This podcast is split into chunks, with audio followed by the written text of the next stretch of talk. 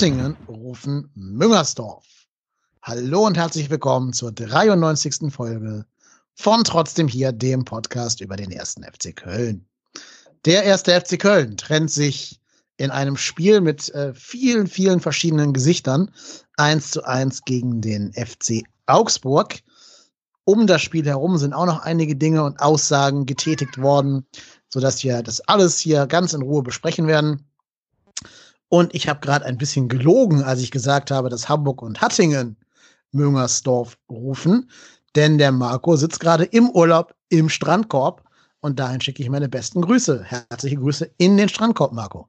Ja, viele, viele herzliche Grüße aus dem Sand, aus dem Strandkorb zurück ins hoffentlich verregnete Hamburg. Ähm, nö, ja. Nö, nö. 16 Ach, Grad schade. und schon ein bisschen Abendsonne. Ist okay. Ja, guck an, guck an. Nee. Ja. Wir haben uns darauf geeinigt, wir verraten nicht deinen Urlaubsort, den Andrang der Fans, den lokalen Ordnungsbehörden nicht äh, aufzubürden. Die haben genug. So sieht's aus. Aber so wenn ihr im Hintergrund aus. mal eine Möwe oder ein bisschen Rauschen hört, dann sind das Naturkulisse bei Robot Hennes in genau. Hintergrund. Ist nicht reingeschnitten, ist tatsächlich echtes Tier am Werk. So sieht's aus. Genau. Ja, und dann haben wir noch einen Gast, wo ich gar nicht weiß, ob er im Urlaub ist oder in seinen Privatgemächern. Das darf er uns gleich alles erzählen. Äh, bei uns ist unser Hörer, der Tobi. Moin, Tobi, grüß dich. Moin, grüß euch. Vielen, vielen Dank für die Einladung. Und nee, ich bin leider nicht im Urlaub. Ich war am Wochenende im Kurzurlaub, aber sitze jetzt im schön sonnigen Köln-Worring im Arbeitszimmer, um mit euch zu sprechen. Sehr, sehr schön. Ähm, normalerweise würde ich immer fragen, wie die Gäste das Spiel gesehen haben. Ich glaube aber in der Corona-Zeit erübrigt sich diese Frage. Obwohl, du hast uns ja nachher erzählt, du hast es gar nicht live sehen können, ne? Richtig, richtig. Ich habe es mir aufgezeichnet, weil wir gestern so gegen 17, 17.30 Uhr in Holland erst losgefahren sind und auf den Heimweg uns gemacht haben. Und dann habe ich es dann nach Ankunft mir hier in voller Länge zu Gemüte geführt. Und deine Aufzeichnung ist nicht in der 88. Minute vielleicht Speicherplatte voll gewesen oder so? Nein, nein, nein, da habe ich drauf geachtet. Das wäre besser gewesen für dich, wenn das so gewesen wäre. Ja. Nach der 87. leider die Aufnahme zerstört. Hm? Wir anderen, die wir live gesehen haben, mussten leider das komplette Elend über 90 Minuten angucken. Und das werden wir jetzt hier zusammen aufrollen. Ich fange mal an mit einer kleinen Statistik, und zwar einer nach 30 Minuten. Ähm, es gab so ein Zwischenfazit von Sky, was ich jetzt einfach mal hier zitieren möchte. Nach 30 Minuten gab es 12 zu 2 Torschüsse zugunsten des FC Augsburg, sechs Ecken für den ersten FC, nee, ohne ersten, für den FC Augsburg und einen Elfmeter für Augsburg. Diese Zahlen sprechen doch eine deutliche Sprache, oder? Wie habt ihr die erste Halbzeit empfunden? Ja, das ist, kann man, kann man so sagen. Also ich meine, als die erste Halbzeit abgepfiffen worden ist, äh, bin ich erstmals, habe ich erstmal zweimal durchgeatmet und habe gedacht, oh, oh, oh, das nimmt heute ein, ein böses Ende, weil pff, das war schon, war schon nicht gut, was wir gespielt haben und Augsburg halt leider besser gemacht haben als wir über die fast vollen 45 Minuten. Also da war ja nicht viel, was uns irgendwie hätte Mut machen müssen oder können. Ja, absolut, sehe ich, sehe ich ganz genauso. Da war Augsburg viel, viel aggressiver, waren wacher irgendwie, haben, haben gut früh gepresst. Und dann hat der FC es natürlich auch den Augsburgern nicht so schwer gemacht, das so durchzuziehen, fand ich. Also es war ja nicht so, dass, dass, dass, dass Augsburg da ein Feuerwerk abgebrannt hat. Der FC hat das auch noch mit sich machen lassen und war dann so ein bisschen, ja, nicht so ganz anwesend, hatte ich den Eindruck. Ich hatte auch das Gefühl, wir spielen da gar nicht gegen Augsburg, sondern gegen äh, Dortmund oder so. Nicht von der, von der Qualität der Augsburger her, aber von der Art, wie tief wir uns haben reinpressen mhm. lassen vom Gegner. Ja. Wie tief wir standen und wie oft wir da rausklären mussten. Es darf dir gegen eine Mannschaft auf Augenhöhe, die sogar weniger Punkte als du selber hast vor dem Spieltag, äh, eigentlich nicht passieren. Ja, ja, wobei man da auch sagen muss, die ähm, Augsburger haben ja, ich sag mal, die haben, also wir haben genau diesen Druck gespürt, den wir alle erwartet haben. Also, dass das Augsburg da jetzt nicht abwarten spielt und ich sag mal, dass 80 Minuten sich anguckt, was der FC machen wird, das war mir eigentlich klar. Ich meine, die haben immerhin noch drei Punkte weniger als wir. Die hätten mit einem Sieg sich wahrscheinlich auch aus den ärgsten Abstiegsnöten schießen können. Ähm, und dementsprechend sind die aufgetreten. Und wir haben, fand ich, das halt, also gerade in, gerade in diesen ersten 20, 25, 30 Minuten einfach gar keinen, gar keinen Druck gehabt und sind gar nicht ins Spiel gekommen. Und dann ist es natürlich auch schwer, wenn du da einen Gegner hast, der vielleicht auch nochmal Morgenluft wittert und äh, dann da loslegt. Und das hat mir schon ein bisschen Angst gemacht, ja. Hm. Ich finde auch, Augsburg hat wirklich sehr gut gewusst, wie sie uns bespielen müssen. Ne, es gab ja vor dem Spiel die Aussage, dass äh, unser Trainer Markus Gistol gesagt hat, er erwarte viel Ballbesitz. Und da hat Augsburg sich ja gedacht, am Arsch hängt die Heide.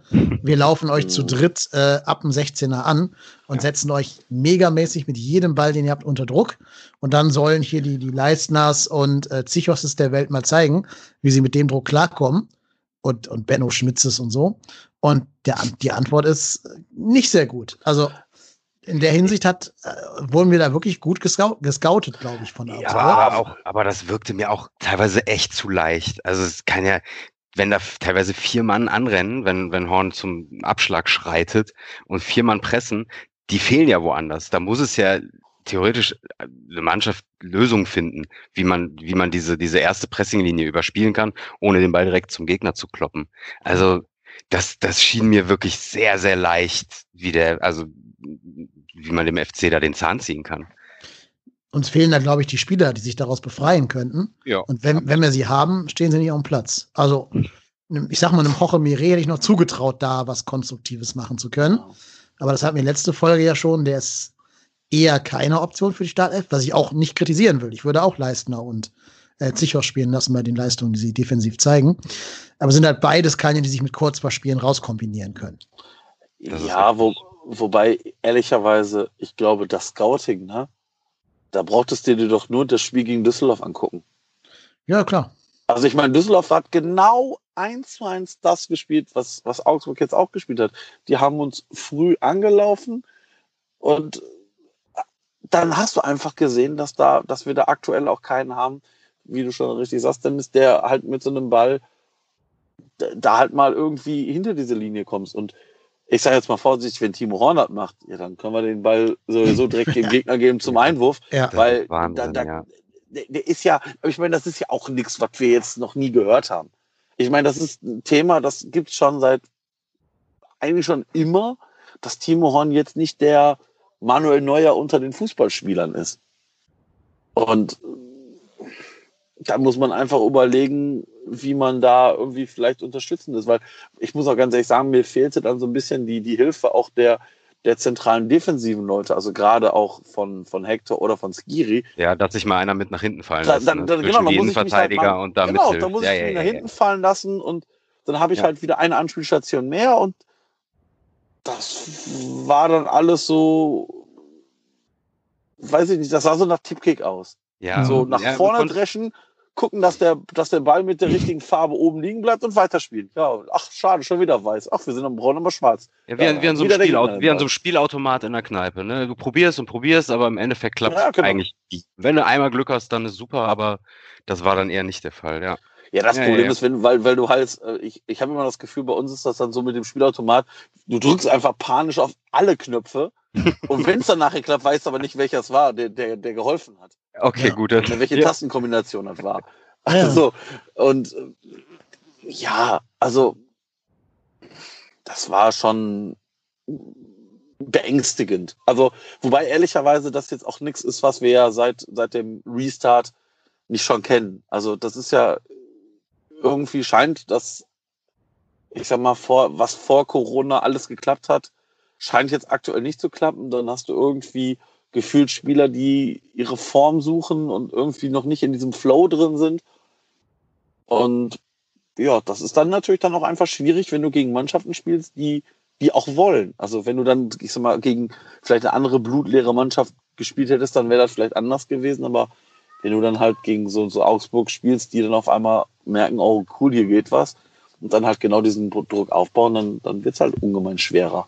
Und, und zumal ja auch in dieser, in diesem Zwischenspurt, ne, zwischen, also mit den letzten, letzten Spielen vor der Winterpause und dann bis zur Corona-Pause, das war ja jetzt auch nicht, dass der FC da fußballerisch irgendwie, weiß ich nicht, Guardiola-mäßig da gezaubert hätte. Ne? Das waren Standards und halt über mhm. Konter wurde man da richtig gefährlich, ne? über die schnellen Außen und teilweise dann mit, mit einer Einzelaktion vom einen oder anderen äh, funktionierte das dann, dann, dann, dann hat das funktioniert, aber wenn du, wenn du halt gar nicht in dieses Tempo kommst, um, um diese Außen, um Jakobs und Keins mal, mal zu schicken und in Szene zu setzen, dann hast du halt kein anderes Mittel. Ne? Und das, das wird dann halt, dann sieht das so aus wie in der ersten Halbzeit gegen Augsburg. Ja. Dazu kommt vielleicht auch, dass einige ehemals tragenden Säulen unseres ähm, Aufschwunges damals ziemliche Formkrise haben. Ne? Also Jonas Hector spielt unter seinen Möglichkeiten, würde ich ja. mal sagen freundlich ja, ausgedrückt. Sehr seltsam. Mhm. Ja, also der hat, glaube ich, echt noch in dieser Pause irgendwie zu knabbern gehabt, warum auch immer. Skiri war in dem Spiel komplett körperlos, der hat gar nicht stattgefunden. Jakobs quält sich auch seit vier äh, Partien über den Platz und hätte mit guter Form hier sogar zwei Tore schießen können an dem in dem Spieltag. Ich, ich wollte gerade sagen, Jakobs fand ich noch einen der besseren gestern. Hat ja auch das Tor letztlich vorbereitet, aber ja. er war schon mal deutlich präsenter, was Gefahrensituationen für die gegnerische Abwehr ja. bedeutet. Ja, ja, ja. Da muss man auch sagen, Benno Schmidt sehr indisponiert auf der linken Seite, kam mit der Geschwindigkeit von Sarin Renbase überhaupt nie klar. Ganz früh gelb-rot gefährdet, musste ja auch dann nach 30 Minuten von seinem Elend erlöst werden. Ich finde auch mit Katterbach wurde es ein bisschen besser auf der linken Seite, trotz des Gegentores dann, aber ähm, hatte insgesamt zumindest weniger Tempodefizite gegenüber Basé. Könnt ihr euch an die Szene an Hoffenheim erinnern, wo, wo Benno Schmitz versucht, Drexler mhm. zu hinterlaufen? Ja. Hat und langsamer ist als Drexler mit Ball. Drexler mit Ball, genau. Das sagt ja, für mich alles über die, den, Tempo des Spielers äh, ähm, ich konnte, äh, Benno Schmitz aus. Ja, ich konnte den Gedanken verstehen, dass man, dass man Katterbach ein bisschen, bisschen rausnimmt, weil der war auch echt nicht gut in den letzten Spielen, wenn er, wenn er gespielt hat, fand ich. Aber weiß ich nicht, Benno Schmitz. Also selbst wenn der einen guten Tag hat, ist er immer noch nicht so gut wie Katterbach an einem schlechten. Mhm. Also der, der war ja wirklich heillos überfordert. Ja, total. Das hast du in jeder Aktion gesehen, wenn du dem ins, wenn du Großaufnahmen von ihm gesehen hast. Der wusste überhaupt nicht, wo er ist, hatte ich den Eindruck. Ja. Ich glaube auch, es, es tut nicht gut, dass wir jede Woche eine andere Außenverteidigerpaarung haben. Dass ja. dann mal der Schmitz ja. den Easy Boe vertritt und dann spielt wieder Easy und dann geht Schmitz nach links, Gatterbach nur auf der Bank, dann wieder Startelf. Vielleicht wäre es gut, da zu sagen, komm, jetzt spielen Easy und Katterbach mal drei, die letzten drei Spiele am Stück, um mal so ein bisschen in den Flow reinzukommen und wieder so ein bisschen Mechanismen und, und Rhythmus zu kriegen und so. Und ich finde, Katterbach hat ja aufsteigende Form. Also jetzt seit Post-Corona wird es ja eher besser als schlechter bei ihm. Ja, wobei das zwischen den dreien ja auch, also wenn, wenn das ein Rennen ist, ne, auf, auf die Pole Position, dann ist das ja wirklich ein Schneckenrennen.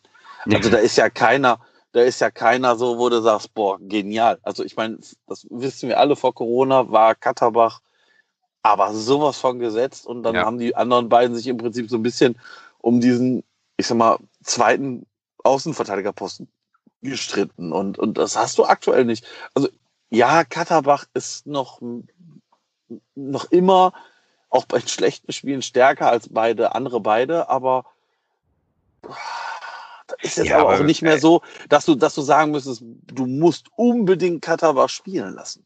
Aber wenn er jetzt, sag ich mal, daran anknüpft, ne, dann, dann glaube ich schon, ja. dass der auch wieder reinkommt. Ich meine, der ist halt, ja, der ist halt so jung, ne? In dem Alter hast du auch einfach mal Dellen. Das ist ganz normal. Dann die ganze Corona-Geschichte dazu. Das ist, glaube ich, kann man dem, dem nachsehen. Aber ich fand, er hat dann schon, also als er reinkam, dann war die Seite auf jeden Fall einigermaßen dicht. Der hat da, ja. der hat fast jeden Zweikampf dann gewonnen. Gut, bitter, dass er halt den Form 1-1 nicht gewinnt oder nicht antritt. Aber mhm. trotzdem fand ich, hat er dann da durchaus ein ordentliches Spiel gemacht. Ja. Sehe ich ganz genauso, genau. Ähm, und was man auch sagen muss, Easy nach vorne hat sein Flankengame ja auf jeden Fall verbessert. Ne?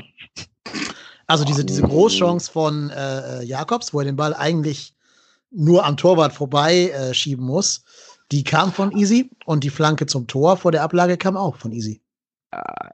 Die, die Großchance von, von in der zweiten Halbzeit, meinst du? Ja, genau, wo Jakobs so reinrutscht in den Ball. Ja. ja, das war das war aber keins, oder? Der ihn da schickt. Sicher? Ich mein, war das nicht ja. So? Ich meine auch, das war keins. Mein ich meine auch, das, du, ich meine auch die, die, diese, wo, wo, ja, äh, wo Jakobs so äh, im Prinzip so rein den Ball so rein. Wo der Ball flach scharf reinkommt, ne? Genau. Ja, ich meine, das war keins. Ja, ja, ich meine auch. Nach Hereingabe von Recht steht beim Kicker. Leider hilft uns das nicht. ja, aber vom, ähm. vom, vom 1-0, da hast du vollkommen recht, der, der, kommt von Easy. Wobei die Flanke, ist die wirklich gut, die Flanke, oder hat er da Glück, dass Jakobs ich noch den Schritt Ich glaube, er wollte die dahin machen. Ja? Glaube ich. Ich weiß es nicht. Also, da war ja sonst kein anderer Spieler, also musste er sie ja dahin machen. Ja. Ja, der stimmt. stand ja am, an der Kante vom Strafraum. Ja, ne? Das war auf jeden Fall gut, ja. gut gespielt. Die Flanke, die Ablage von Jakobs und der Abschluss, das war Und schon. er lässt ja vorher auch ganz gut da den Außenverteidiger von Augsburg so ein bisschen, bisschen aussteigen. Also hat er, war seine schönste Offensivaktion, würde ich sagen. Jetzt. Ja, ja, also ich, ich finde bei Easyway, also ich habe immer das Gefühl, das ist wie als wenn du zu wenig Sprit nach dem Tank hast. So, so weißt du, du, du willst ein 100 äh, Meter Rennen fahren, hast aber nur Sprit für 80 im Tank. Und dann lässt du halt am Ende so austrudeln und hoffst, dass halt der, der, der hinter dir halt am Anfang langsamer ist und das mit dem Austrudeln halt reicht. Und ich habe immer das Gefühl, der, der, denkt dann vielleicht auch zu viel oder zu kompliziert oder wobei ich dann immer so, ich denke, ich persönlich denke mir dann immer so, das ist aber doch alles trainierbar. Ich meine, ja. klar, du kannst du den Kopf da nicht so weit trainieren, dass du, dass du halt im Training denkst, jo, ich mach's jetzt mal wie im Wettkampf. Also jeder, der irgendwas mal geprobt hat, weiß, dass es halt Probe und das andere ist halt live oder Wettkampf ja. oder was auch immer. Aber pff. aber ich finde, also wenn man ihn Anfang der Saison gesehen hat, so in den ersten, ersten paar Spielen, da war das ja sehr, sehr schwankend, vor allem auch defensiv, fand ich. Da hatte man eigentlich fast, in, also ich hatte fast in jedem Spiel, dachte ich mir, oh Gott, wenn der nicht vom Platz fliegt, dann weiß ich aber auch nicht.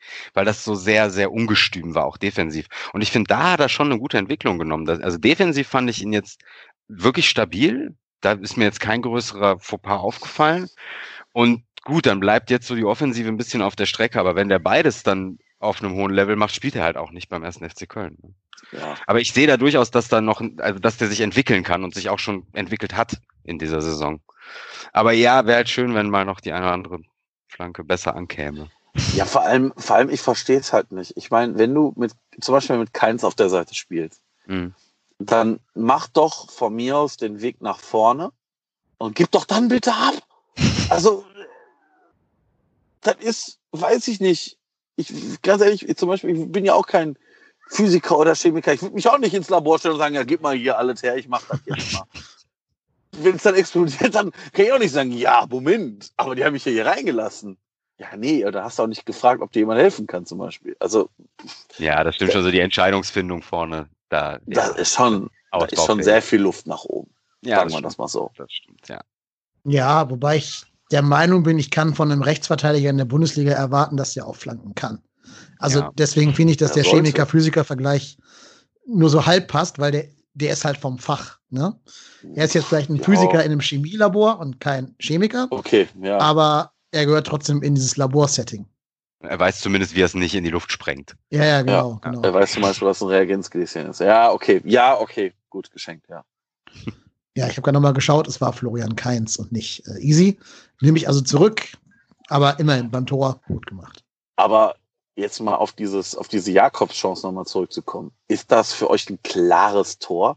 Weil ich finde, er hat gar keine andere Chance, als den Ball genauso zu nehmen. Ja, er erreicht ihn so gerade noch. Ne? Genau, und dass Lute ja, ja. dann halt da auch abtaucht. Da, also es ist ja nicht so, dass er den jetzt auf die falsche Ecke des Tores schiebt. Äh, nö, kann man machen, muss man nicht machen. Aber das ist, das mit ein bisschen so Glück. Eine, in, in der ja. Hinrunde, also der, vor der Corona-Zeit, wird er reingegangen. Genau, in der, dann in der geht er rein. Genau. Das, ja, gut. Aber ja, okay, gut. Er ist keiner, also ich würde ihm da auch nicht sagen, den musst du machen. Nö, nö, nö, das wollte ja. ich gar nicht den Eindruck vermitteln. Ähm, okay, ja, es sollte ich sage halt, bei, bei, als ob er nee, machen muss. So. Nur ich denke halt, du bist da so frei als Spieler, du hast keinen Gegnerdruck und du musst ihn nur unterm Torwart durchkriegen, weil da war Luft zwischen Lute und, und Rasen. Oh. Also wie gesagt, mit Glück oder wenn da vielleicht so ein richtiger Goalgetter, so Cordoba in Topform steht, glaube ich, kann da mehr raus passieren. Ja. Und ich sag mal so, ja. gegen, gegen Timo machst du den wahrscheinlich auch im Training. ja, Moment, Moment, Moment. Das da sind wir noch nicht. daran, dass das Horn ja gar nicht rutschen würde. Der wird ja wieder einfach nur wegknicken mit zucken. dem Oberkörper. Einmal im Arm ja, einmal zucken. Und dann, zucken. Und dann nachher den auf der Stelle abknien. Abknien. Und äh, ja. Genau. Und den Abwehrspieler anmotzen. Aber da sind wir noch gar nicht. Äh, wir können aber noch. trotzdem mal bei Horn bleiben eigentlich. Denn wir können jetzt, ach, wir können das als Überleitung unser neues Segment benutzen. Achtung, liebe Hörer, es gibt eine Premiere in diesem Podcast. Es gibt zum ersten Mal einen Jingle. Mats ab. Nur die Nummer 1 geht durch die Decke. Unser Timo Horn. Hallo Timo, wo bist du? Der Horn der Woche. Ja, das war unser Jingle der neuen Kategorie, der Horn der Woche. Ein toller Äh, Jingle war das. Ja, danke. Traumhaft. Was Lieb- wir alles liebe Grüße. mittlerweile. Liebe Grüße auch an die Gattin vom, vom Robot Hennes, an die Frau Hennes. Äh, von der stand nämlich, stammt nämlich diese wunderbare Stimme. Ja, also ganz kurzer Disclaimer, wir wollen uns jetzt hier nicht auf Timo Horn einschießen. Ähm, wir haben ihn aber in der Vergangenheit sehr, sehr hart kritisiert und haben deswegen gedacht, wir können hier auch mal ein Segment machen, wo wir uns mal di differenzierter mit seinen Leistungen auseinandersetzen. Und das bietet dieses Spiel ja einfach an. Und deswegen haben wir diese Kategorie hier ins Leben gerufen. Ja, Jungs, dann versucht euch doch mal an einer Einschätzung der Leistung unserer Nummer eins. Hm. Ja, äh, wie, wie sagt man so schön, Licht und Schatten. Also für mich war gerade in der ersten Halbzeit der beste Kölner auf dem Platz. Da hat er mit, mit zwei, drei Aktionen, ähm, ich glaube einmal gegen, gegen Vargas ganz am Anfang, gegen Niederlechner hat er einmal im 1 gegen 1 äh, perfekt reagiert. Da hält er uns im Spiel, weil dann kann es auch 2-3-0 zur Halbzeit stehen. Ähm, dann hält er den Elfmeter, den er aber auch halten musste, weil wie er den verursacht, ist dann halt wieder ja, ein großes Stück Schatten bei ihm. Also ich weiß nicht, was er da macht und warum er da hingeht auf der Grundlinie. Ähm, keine Ahnung, was er da gedacht hat. Wahrscheinlich gar nichts. Und ja, umso besser, dass er ihn hält für ihn, aber ähm, überwiegt für mich trotzdem die, das Positive diesmal beim Timo. Also die, er hat uns da im Spiel gehalten, fand ich in der ersten Halbzeit. Gehe ich voll mit. Also ich muss ganz ehrlich sagen, äh, da konnte ich voll unterschreiben. Erste Halbzeit mit Abstand, mit weitem Abstand. Bester Mann. Und dann siehst du vor diesem Elfmeter, denkst du dir, yo, cool, Horn ist, Horn ist vielleicht im Modus. Dann siehst du, wie Sarensen Basay da rausgeht und dann siehst du, wie Horn von hinten anfliegt und denkst da so, Oh nein. du Depp. Weil jetzt mal im Ernst, das, ja, dass er bis dahin uns den Arsch rettet und auch nachher mit dem gehaltenen Elfmeter den Arsch rettet, ist geschenkt. Aber was in Herrgotts Namen reitet den da? Also, dieses Rutschen ist ja sowas von kontraproduktiv, weil der, der rutscht von hinten an den ran. Ja. Also, da musst du ja noch nicht mal schwalben, wenn du, wenn du getroffen wirst. Es hat ja Also, auch keiner der, hat, der hat null ne? Chance, den Ball zu gewinnen. Null. Ja, das Und ist deshalb, wenn wir einfach- uns. Ja, boah, nee. Also, boah, kann ich mich schon wieder aufregen. Das, das ist schon eine Szene, wenn da, wenn da ein Feldspieler so hingeht. Ne, der, Ja, der, der, genau. der, der Augsburger ist quasi auf der Grundlinie und geht mit dem Rücken zum Tor Richtung Eckfahne. Ja. So, da, also, also selbst wenn da ein Verteidiger so hingeht, würde ich sagen, oh Gott, aber warum er da rausrennt, ei, ei, ei, das, ich habe Ja. manchmal so bei Horn das Gefühl, das ist dieses Aktionismus-Ding. So, ich muss mal, ich muss, ich muss mal was machen. Und das ist natürlich dann, dann maximal unglücklich, wie es gemacht ist. ja. Also, das ist ja, Also wie, wie gesagt, umso besser für ihn, dass er den Elfmeter hält, Ja. ne? weil das, das, dann, das kann dir auch nochmal einen richtigen Knacks verpassen, ne? So eine, Ja. so eine Geschichte, wenn du deswegen dann das Spiel verlierst. Also das habe ich, habe ich mich dann auch sehr für ihn gefreut tatsächlich, weil ähm, ja, auf jeden Fall. das ist schon, war schon eine bittere Szene. Sowas passiert, ne? Aber boah, darf eigentlich nicht. Ich persönlich glaube ja, Timo Horn hört diesen Podcast. Und der hat gehört, dass wir sagen, der hat gehört, dass wir sagen, der kommt nie raus und der rutscht nie. Hat sich dann gedacht, ja, da komme ich mal raus. Ja. Aber dann, ja, dann, dann müssen wir das vielleicht mal präzisieren Genau. mit dem Rutschen. Genau. Also rutschen, damit ihr mal seht, was ihr davon habt. Ball hechten. Ja. Damit So, ihr mal den Den seht, Ball was ihr davon aktiv habt. sich Ja, bewegen. Den beiden zeige ich es jetzt. Ja, genau. Den- den so- ja, zeige auf dem Sofa Den zu Hause Ihr seht ihr, was ihr davon habt. Den Ja. zeige ich jetzt mal. Aber wobei man sagen muss, der Elfmeter, der war gar nicht, also der war ja gar nicht schlecht geschossen eigentlich von, von ich Niederlechner. Kein kein Ähm, Genau, kein Ut-Elfmeter, äh, keine Rückgabe sozusagen. Ähm, äh, nee, der, der war, hätte man sicherlich präziser, präziser sch schießen müssen, aber Also, Ja. Es war nicht, es war nicht, was der, was der Kommentator gesagt hat. Der sagte dann in der Wiederholung sowas wie, ja, das ist ein Torwartball. Äh, Das habe ich nicht so gesehen. Ja, nee. Der war jetzt, nicht der so war nicht unhaltbar, ne? Also wenn du die Ecke hast, dann musst du den halten, weil er halb hochkommt und nicht platziert ist. Aber er ist kein Torwartball. Dafür war er dann doch zu stramm geschossen, fand ich. Also, Ja. Das ist auch so einer, der kann dir durch die Finger rutschen dann irgendwie, ne? Das ist noch, Ja, genau. also den hat, das war, hat er schon gut gehalten. Ja. Ja. Schon. Habt ihr mitbekommen, was diesem Elfmeter angeblich vorausgegangen ist an Dialog zwischen Leisner, Horn und indirekterweise Niederlechner? Leistner hat irgendwas gesagt, ne? Genau, so- also das ganz spannend. Das äh, bestärkt, bestärkt mich auch in der Annahme, dass wir so einen wie Leisner auf dem Platz brauchen. Er soll wohl gesagt haben zu Timo, ey Timo, du weißt ja eh, in welche Ecke der schießt. Und deshalb soll Niederlechner, hat er selber auch zugegeben, das ist jetzt also keine, keine Urban Legend, sondern hat er selber im Sky-Mikrofon-Interview gesagt, ähm, sich verunsichern haben lassen und statt seine bevorzugte Ecke rechts lieber in die linke Ecke geschossen haben, von ihm aus gesehen. Und damit hatte Timo dann einen Vorteil, den Ball zu halten. Ähm, ja, also alles richtig gemacht, lieber, Ja. lieber Toni Leisner. Ja, sehr gut. Das erklärt, warum der dann auch nicht so ganz platziert war, wenn sich Niederlechner mit links nicht so ganz wohl war, mit, als wenn er nach rechts schießt wahrscheinlich. Ne? Genau, genau, genau. Ja, nicht schlecht. Also ich- Der Leistner ist ich- auch so ein, so ein Assi. Das meine ich jetzt nur Ja, positiv. Ne? Absolut, Also genau. Komplett positiv, aber das ist, der ist super. Ich glaube, der ist halt so mit Drexler zusammen der einzige Spieler, der auch mal in den Kopf des Gegners reinkommt. Genau. Genau. Ich, der, der, der Quatsch, glaube ich. Der hat den Niederlechner wahrscheinlich das ganze Spiel vollgelabert. Ja, wahrscheinlich. Weil jetzt, jetzt hört man ja alles, was die so sagen. Ne? Das ist ja, muss ja aufpassen heutzutage. Ja, gut, stimmt. Ja, aber also ich würde, da würde ich ja gerne mal von Leistner wissen, ob es denn tatsächlich ge überhaupt gewusst hat, wo der hinschießt. Also er hat alle Also, immer nach rechts geschossen, Also ich tatsächlich. würde jetzt, ich würde jetzt, ich würde jetzt im Leben, also ich würde jetzt wahrscheinlich äh, wetten, dass Toni Leistner das nicht gesagt, gewusst hat oder einfach irgendwas gesagt Nee, hat. Aber er hat ja auch nur gesagt, Timo, du weißt Du ja, wo weißt, der ja. hinschießt. Ja, ja, ja, okay. Ja, und okay. Timo muss ja als Torwart wissen, wo der Top-Schütze hinschießt beim Elfmeter. Das ist, glaube ich, Teil der Spielvorbereitung. Sollte es zumindest sein. Sollte ja. es Ja. zumindest sein, ja. Aber, aber zu, zu Leistner noch generell, der kam mir, äh, der kam mir schon wahnsinnig stark vor. Und dann habe ich jetzt heute geguckt, der hatte 100% Zweikampfquote. Ja, Habe ich auf hat meinem jeden Zweikampf. Das ist ja Das finde ich, gut. also bei einem Spieler, der 90 Minuten gespielt hat und nicht irgendwie nur so 10. Vor allem in der Innenverteidigung. Ja, ja, Ja, Material gut. das ist schon Das ist echt schon- gut. Ich weiß gar nicht, ob, ob da schon mal jemand 100% hatte vor ihm. Das würde mir komisch Kommt vorkommen. natürlich drauf an, wie viel er jetzt geführt hat. Das kon Ja, konnte ich hier nicht sehen. Wenn er nur einen ja- geführt hat, okay, aber sei er ja wohl nicht. eher nicht, wenn nee. Augsburg zwölf Torchancen nach zwei- 30 Minuten hat. Also, Ja, das war schon, das war schon stark. ja. Also fand ich, fand ich, fand ich beide stabil. Auch Psychos muss ich echt sagen, dafür, dass der so lange raus war, finde ich, fand ich den sehr stabil auch. Mhm, total. Ich Also- finde auch, die Innenverteidigung ist gerade kein Problem. Wir hatten halt nur Nee. ein sehr körperloses Mittelfeld davor. Ja, und was ja. wir schon gesagt haben, einen sehr überforderten Benno. Ja, das Aber da können wir mal. Luxusproblem, wenn Bonn zurückkommt. Ne? Aber, aber ich, ich überlege gerade, war das nicht so, dass Leistner auch außen spielen kann? Ist das so? Hat er nicht sogar- Hat er nicht bei Union Berlin auch teilweise auf, dem, auf den Außenverteidigerpositionen gespielt?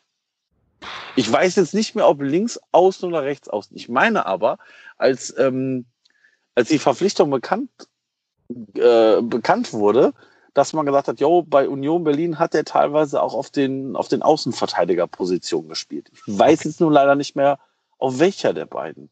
Ich würde aber sagen, eher so ein bisschen Notnagel, oder? Ich glaube, der ist jetzt Ja, auch ja, nicht. ja, ja, ja, jetzt nicht, nicht permanent. Also, Also klar, ja. war natürlich tendenziell eher so Innenverteidiger, aber ähm, weiß ich nicht. Also ganz ehrlich, also auf der aktuellen Rechtsverteidigerposition kannst du doch dann vielleicht auch mit der Konstellation spielen. Also wenn Bornau jetzt äh, gegen Union wieder zurückkommt nach seiner Rotsperre, ähm, dann glaube ich persönlich, dass die Innenverteidigung wahrscheinlich eher Tschichos Bornau heißen würde als Leistner Bornau. Da würde ich gerne, das würde ich gerne verschieben. Wir schauen gleich ausführlich auf die Partie gegen Union. Ja. Dann komme ich gern drauf zurück. Ich würde gerne noch mit euch bei dem Spiel Augsburg bleiben. Ähm, aber wir vergessen das nicht. Keine Sorge, kommt, kommt zur Wiedervorlage. Denn ich habe ja gerade gesagt, Mittelfeld sehr körperlos. Ja, und dann kam ein Wechsel zur Halbzeit, der meine Timeline auf Twitter. Ähm, ja, Da, ja. hat, da hatten viele die Erklärung für fünf Kilometer weniger Laufleistung. ja, richtig. ähm, völlig berechtigt, hoffentlich. ge gegenüber dem Spiel in, in Leipzig sogar elf Kilometer weniger. Also das kann ja nicht mal nur ein Spieler fabrizieren. Äh, na, es kam er, halt Marco er Römer. kann das. Ja, wahrscheinlich. Minus-Statistik zählt dann nach unten ja. alle anderen. Nee, aber es kam Marco Höger äh, für Skiri. Ich habe hinterher gelesen, der soll Probleme gehabt haben, der Skiri. Das war so keine okay. leistungstechnische Auswechslung. Aber ich weiß nicht, welche Probleme das sind. Das konnte ich nicht rausfinden. Da stand nichts zu. Deswegen weiß ich es nicht. Ähm, auf jeden Fall kam zu aller Überraschung Marco Höger. Es kam nicht äh, Elvis Rexbescheid, den man vielleicht als ersten Stellvertreter im defensiven Mittelfeld einschätzen würde. Ja, und Bürger Westrate ist ja schon seit, seit Monaten nicht mehr im Kader, deswegen konnte er nicht kommen. Ja, und so kam eben Marco Höger zu einem wahrscheinlich sehr unverhofften äh, nochmal Redebüt nach Corona. Ich habe eine Erklärung, warum der kam, aber ich würde gerne erstmal euren Take zu dieser Einwechslung hören. Ich ja, also, mich, ich, also, also mach du erst, Tobi, mach du erst. Also ich, ich habe mich auch zuerst gewundert, aber habe dann mir gedacht, naja, so schwach wie Ut war, da will er sich Rex Bejai wahrscheinlich für die 10 aufsparen, weil er dann, ne, und also dass er den dann vorne reinzieht. Hätte man natürlich dann auch noch im Spiel umstellen können, aber äh, das war so die einzige Erklärung, die irgendwie für mich Sinn gemacht hat, warum Marco Höger kommt.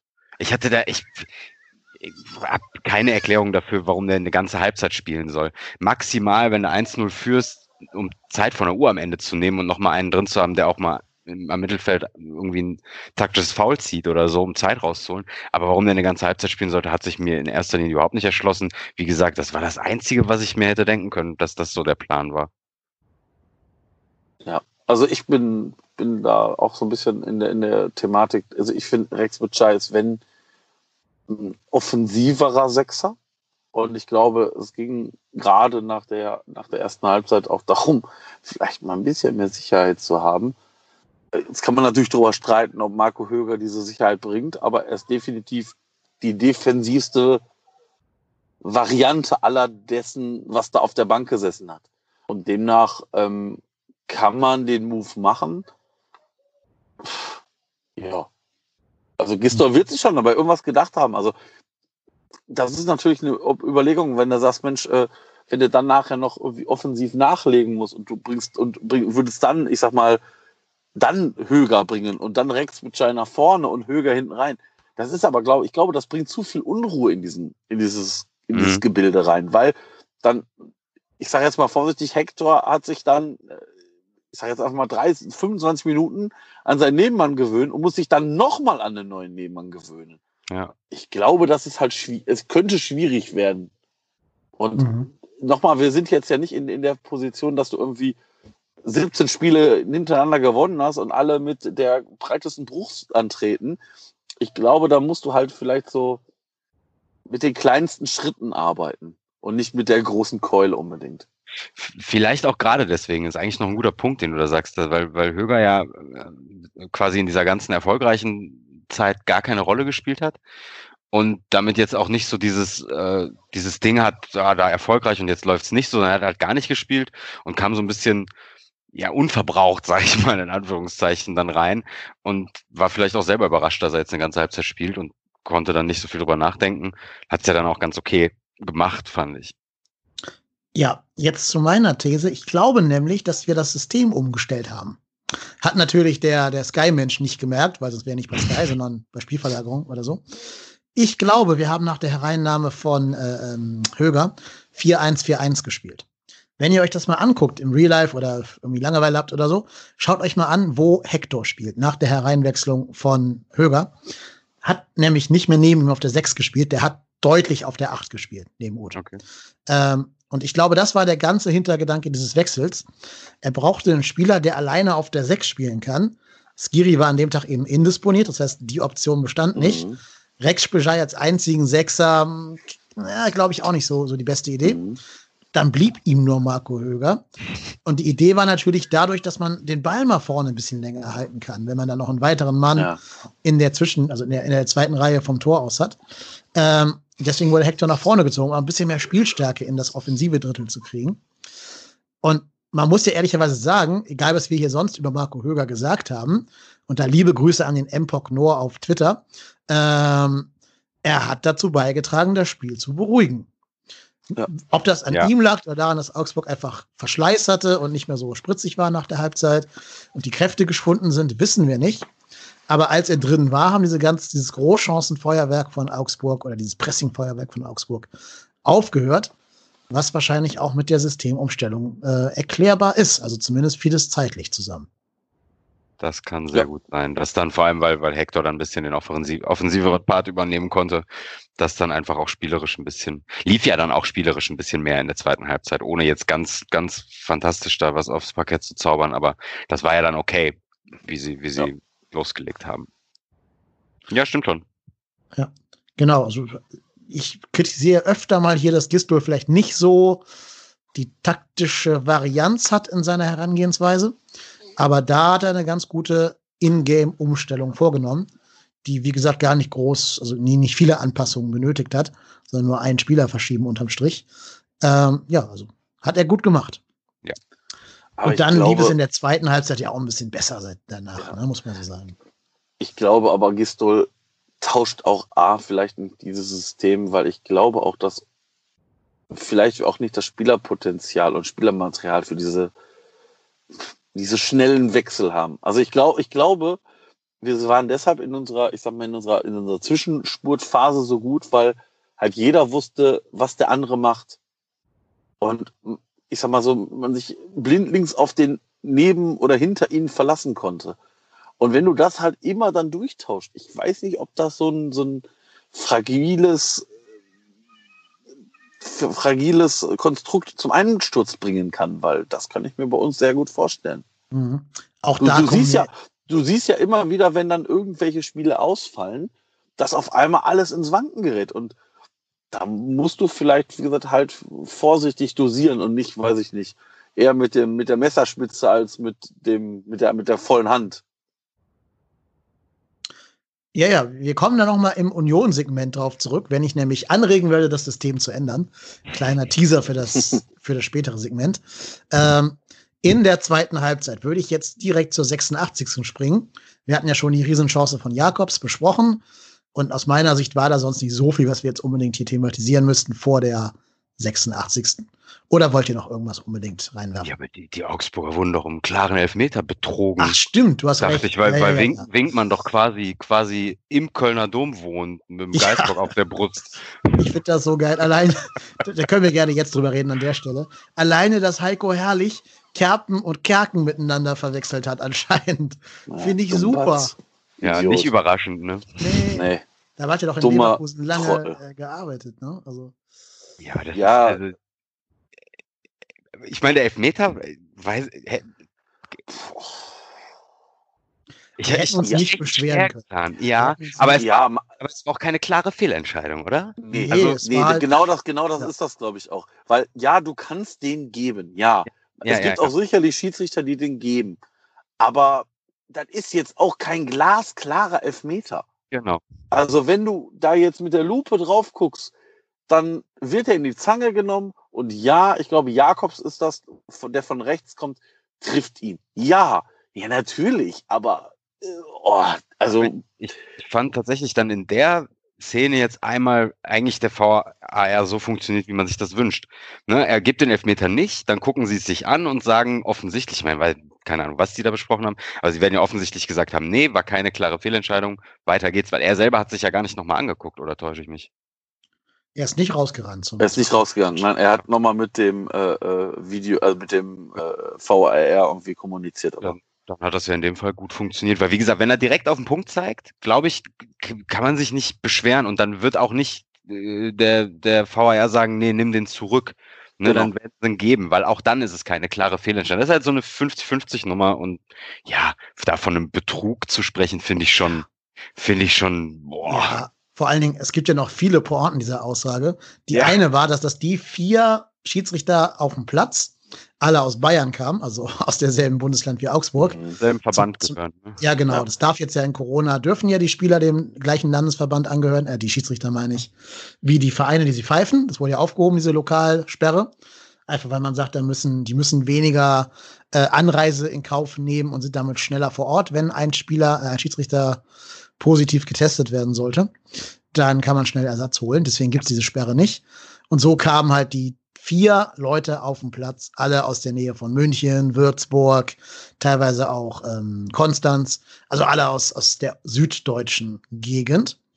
Ähm, ja, und das hat er erstmal in diesem Spiel gar nicht irgendwie thematisiert, der Herrlich, dass die auf dem Platz ja doch eher, wenn seine Logik da irgendwie angewandt werden sollte, dass die alle hätten eher pro ihm sein müssen. B finde ich, die haben auch relativ stark zugunsten von Augsburg gepfiffen. Also mein Gefühl war immer, wenn Augsburger lag, und die lagen sehr, sehr oft, gab es auch Freistoß für äh, Augsburg. Teilweise zu Recht, teilweise so, wo du denkst, oh, lass doch laufen und lass hier mal ein bisschen, ein bisschen Spielfluss aufkommen, Schiri. Also da finde ich, kann man sich nicht beschweren. Und das dritte ist, ey, Digga, du hast einen Elfmeter bekommen in diesem Scheißspiel. Sag deinem Spieler, er soll den reinmachen, dann musst du da keine Verschwörungstheorien aufmachen. Ja. Du hast einen Elfmeter gekriegt. Wer sagt dir, dass Ja. du den zweiten dann überhaupt reinmachst, ne? Also Ja, aber ganz, schieß doch einfach den rein, den du kriegst. ganz ehrlich, der Heiko Herrlich ist so ein Schmock, wirklich.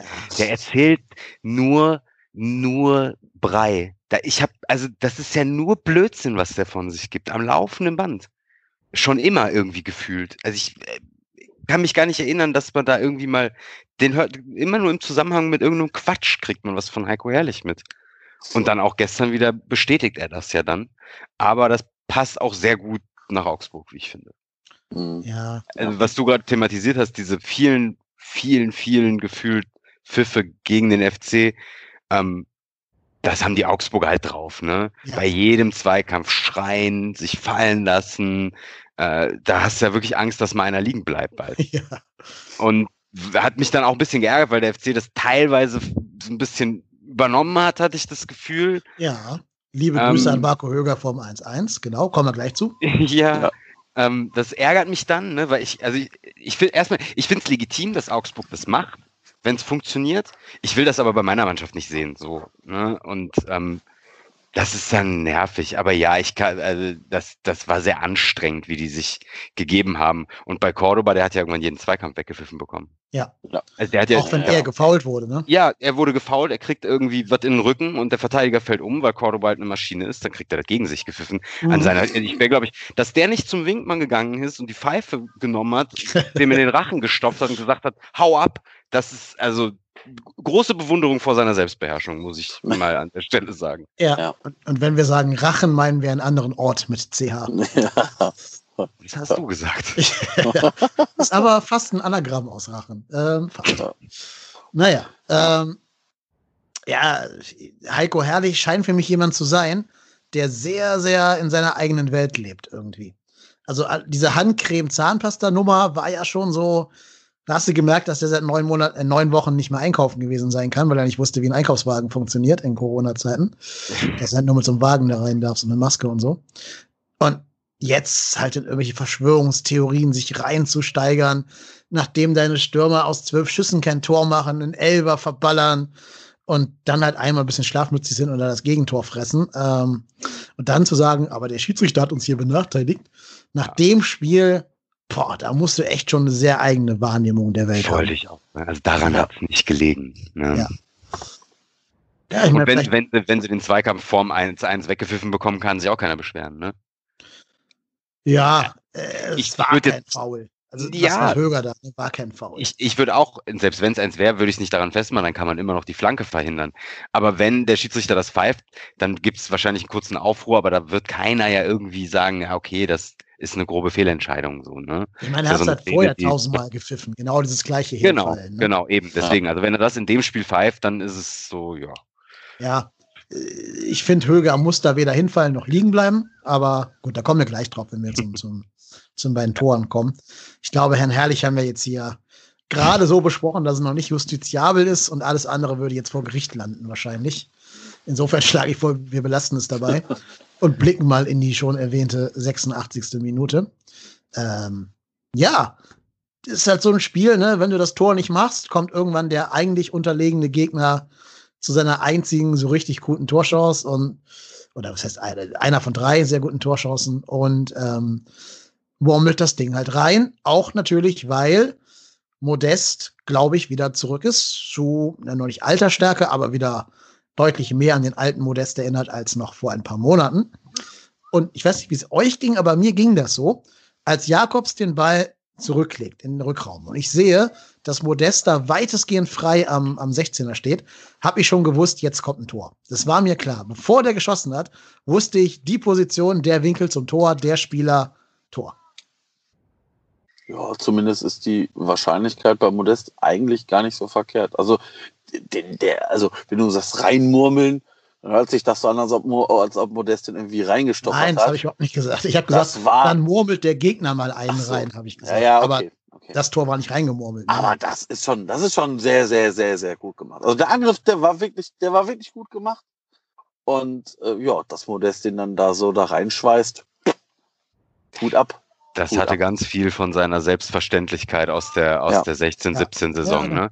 Da hat er genau diese Dinger, der, der Ball kommt und du, du siehst schon an seiner ganzen, an seinem ganzen Bewegungsablauf, sieht man schon, ja, der macht jetzt, das ist ein Kontakt jetzt und dann ist das Ding drin, fertig. Ja. Da gibt's über, da gab's, da kann ich verstehen, was du meinst, dass du, dass du schon wusstest, dass der reingeht, weil er diese, diese komplette, also der strahlt da keinen Zweifel aus. Der weiß ganz genau, den nagel ich da unten jetzt rein. Fertig. Ja.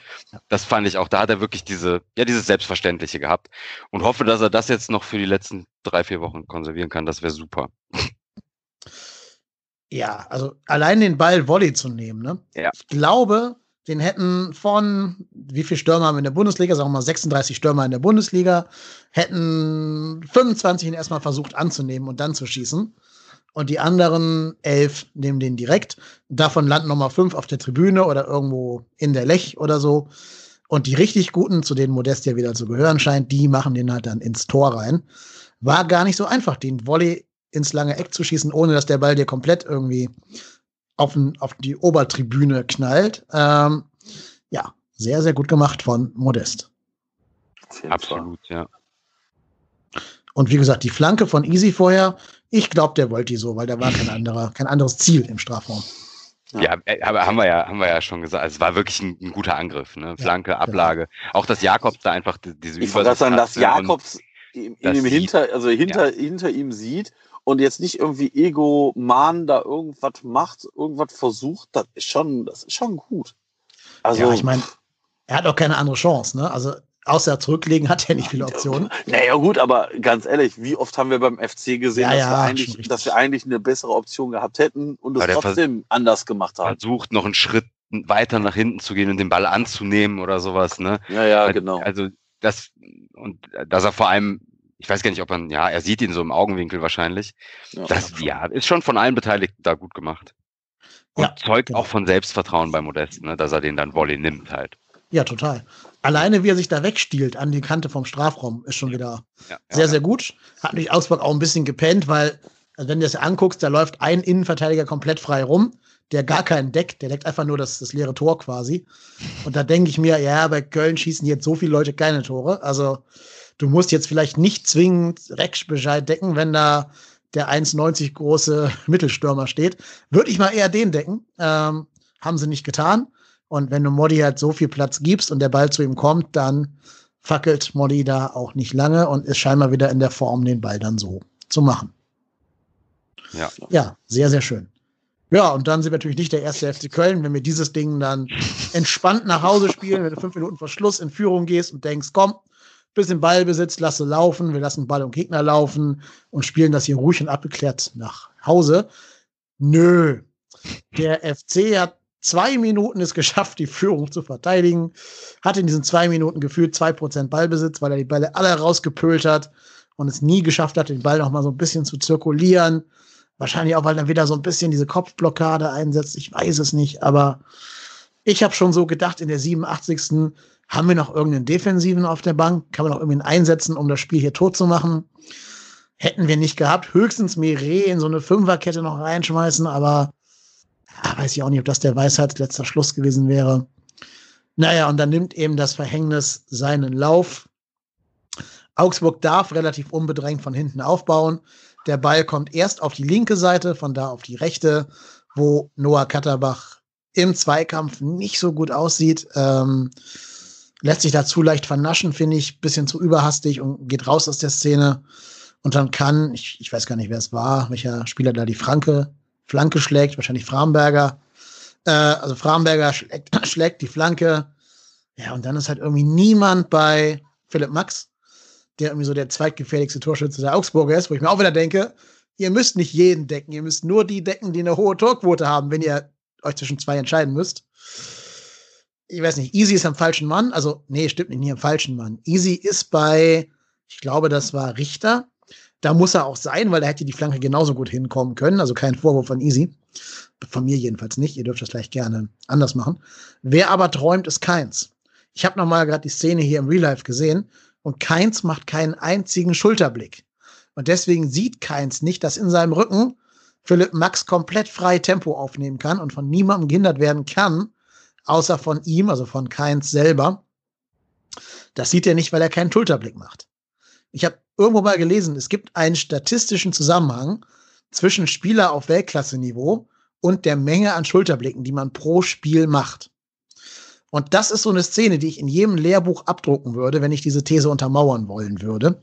Weil da mit einem Rundumblick, mit einem 360-Grad-Blick durch Schulterblicke, hättest du dieses Tor als Florian Kainz, glaube ich, verhindern können, ohne jetzt zu sagen, dass er der Alleinschuldige ist. Ne? Das hat alles von der Zuordnung her nicht gepasst.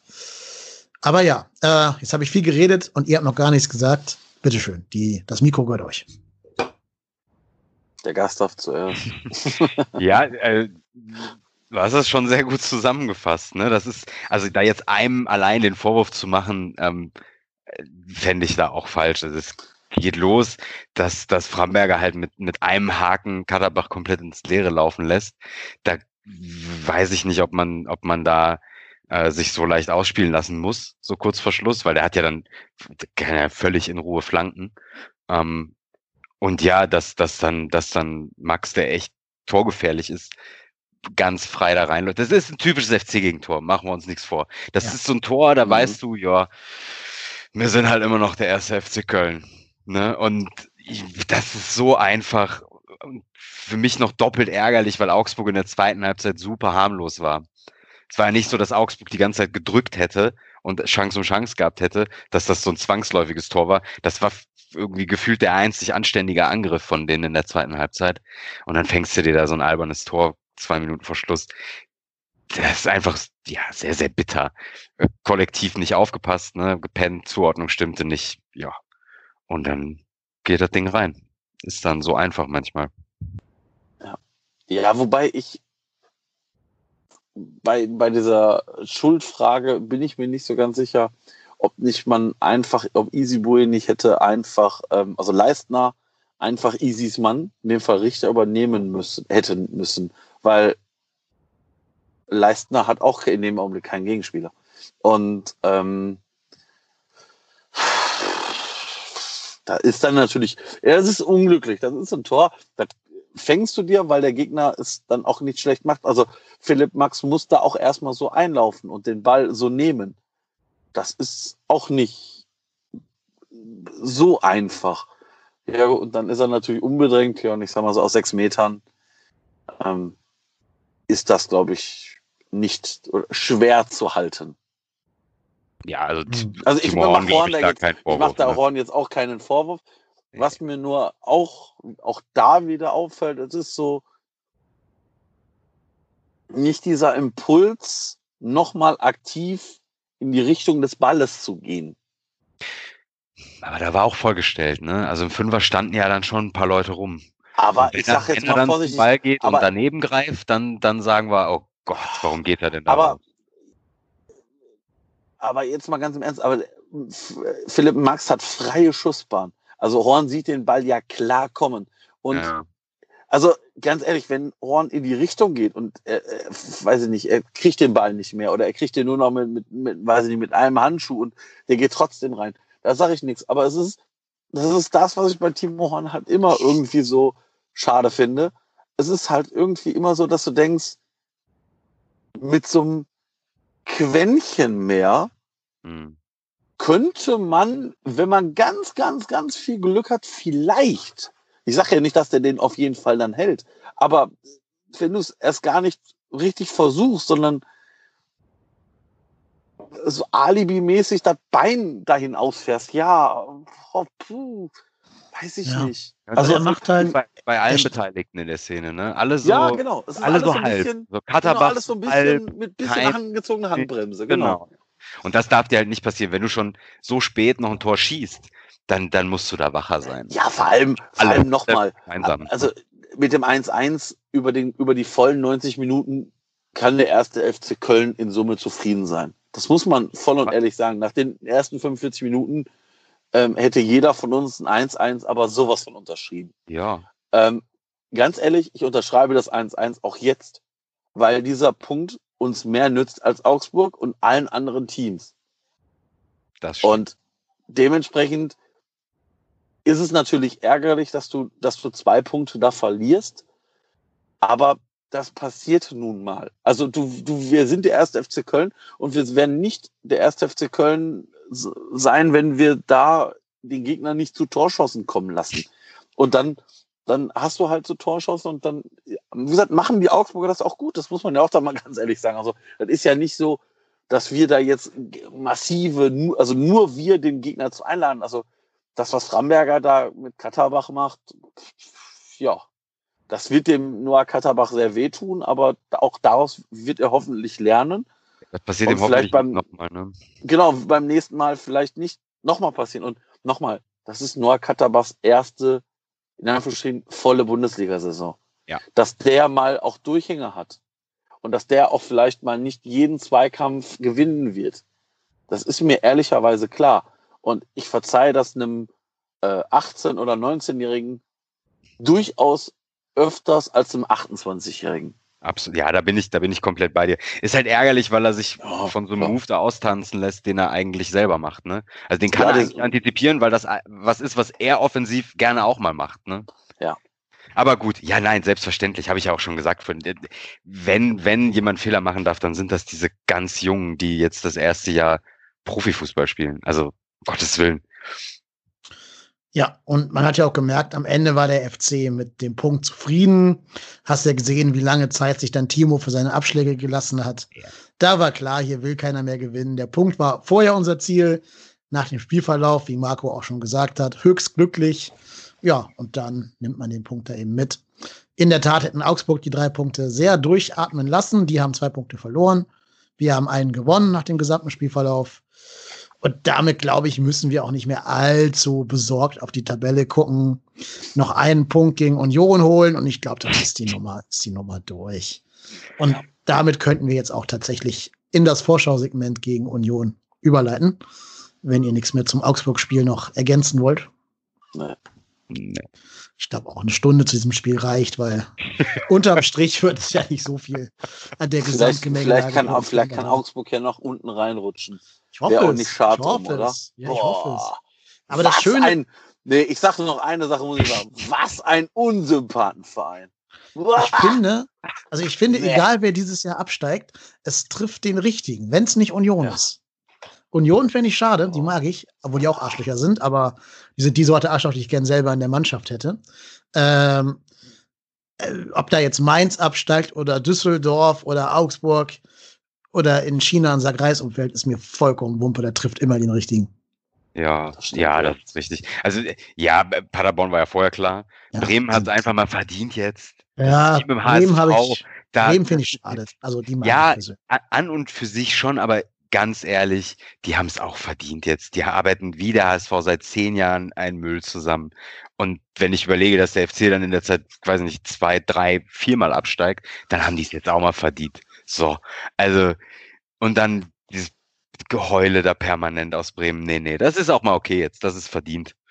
Und dann, da- also, ja, Augsburg würde ich es gönnen, Mainz, Düsseldorf, ja, die können alle runter. Das, da Ja. gebe ich dir recht. Ja, ja, das Ich, ist ich sag mal so, wer, wer sich irgendwelche abgehalfterten Ex-FC-Spieler zu tragenden Säulen seines Kaders macht, der hat wahrscheinlich nicht damit gerechnet, die Klasse zu halten. Anders kann ich mir nicht erklären, dass du da Bittenkur dein Leistungsträger ist in deiner Mannschaft und der Torschütze Nummer eins jetzt in dieser Corona-Zeit. Ähm, ja, liebe Grüße nach Bremen.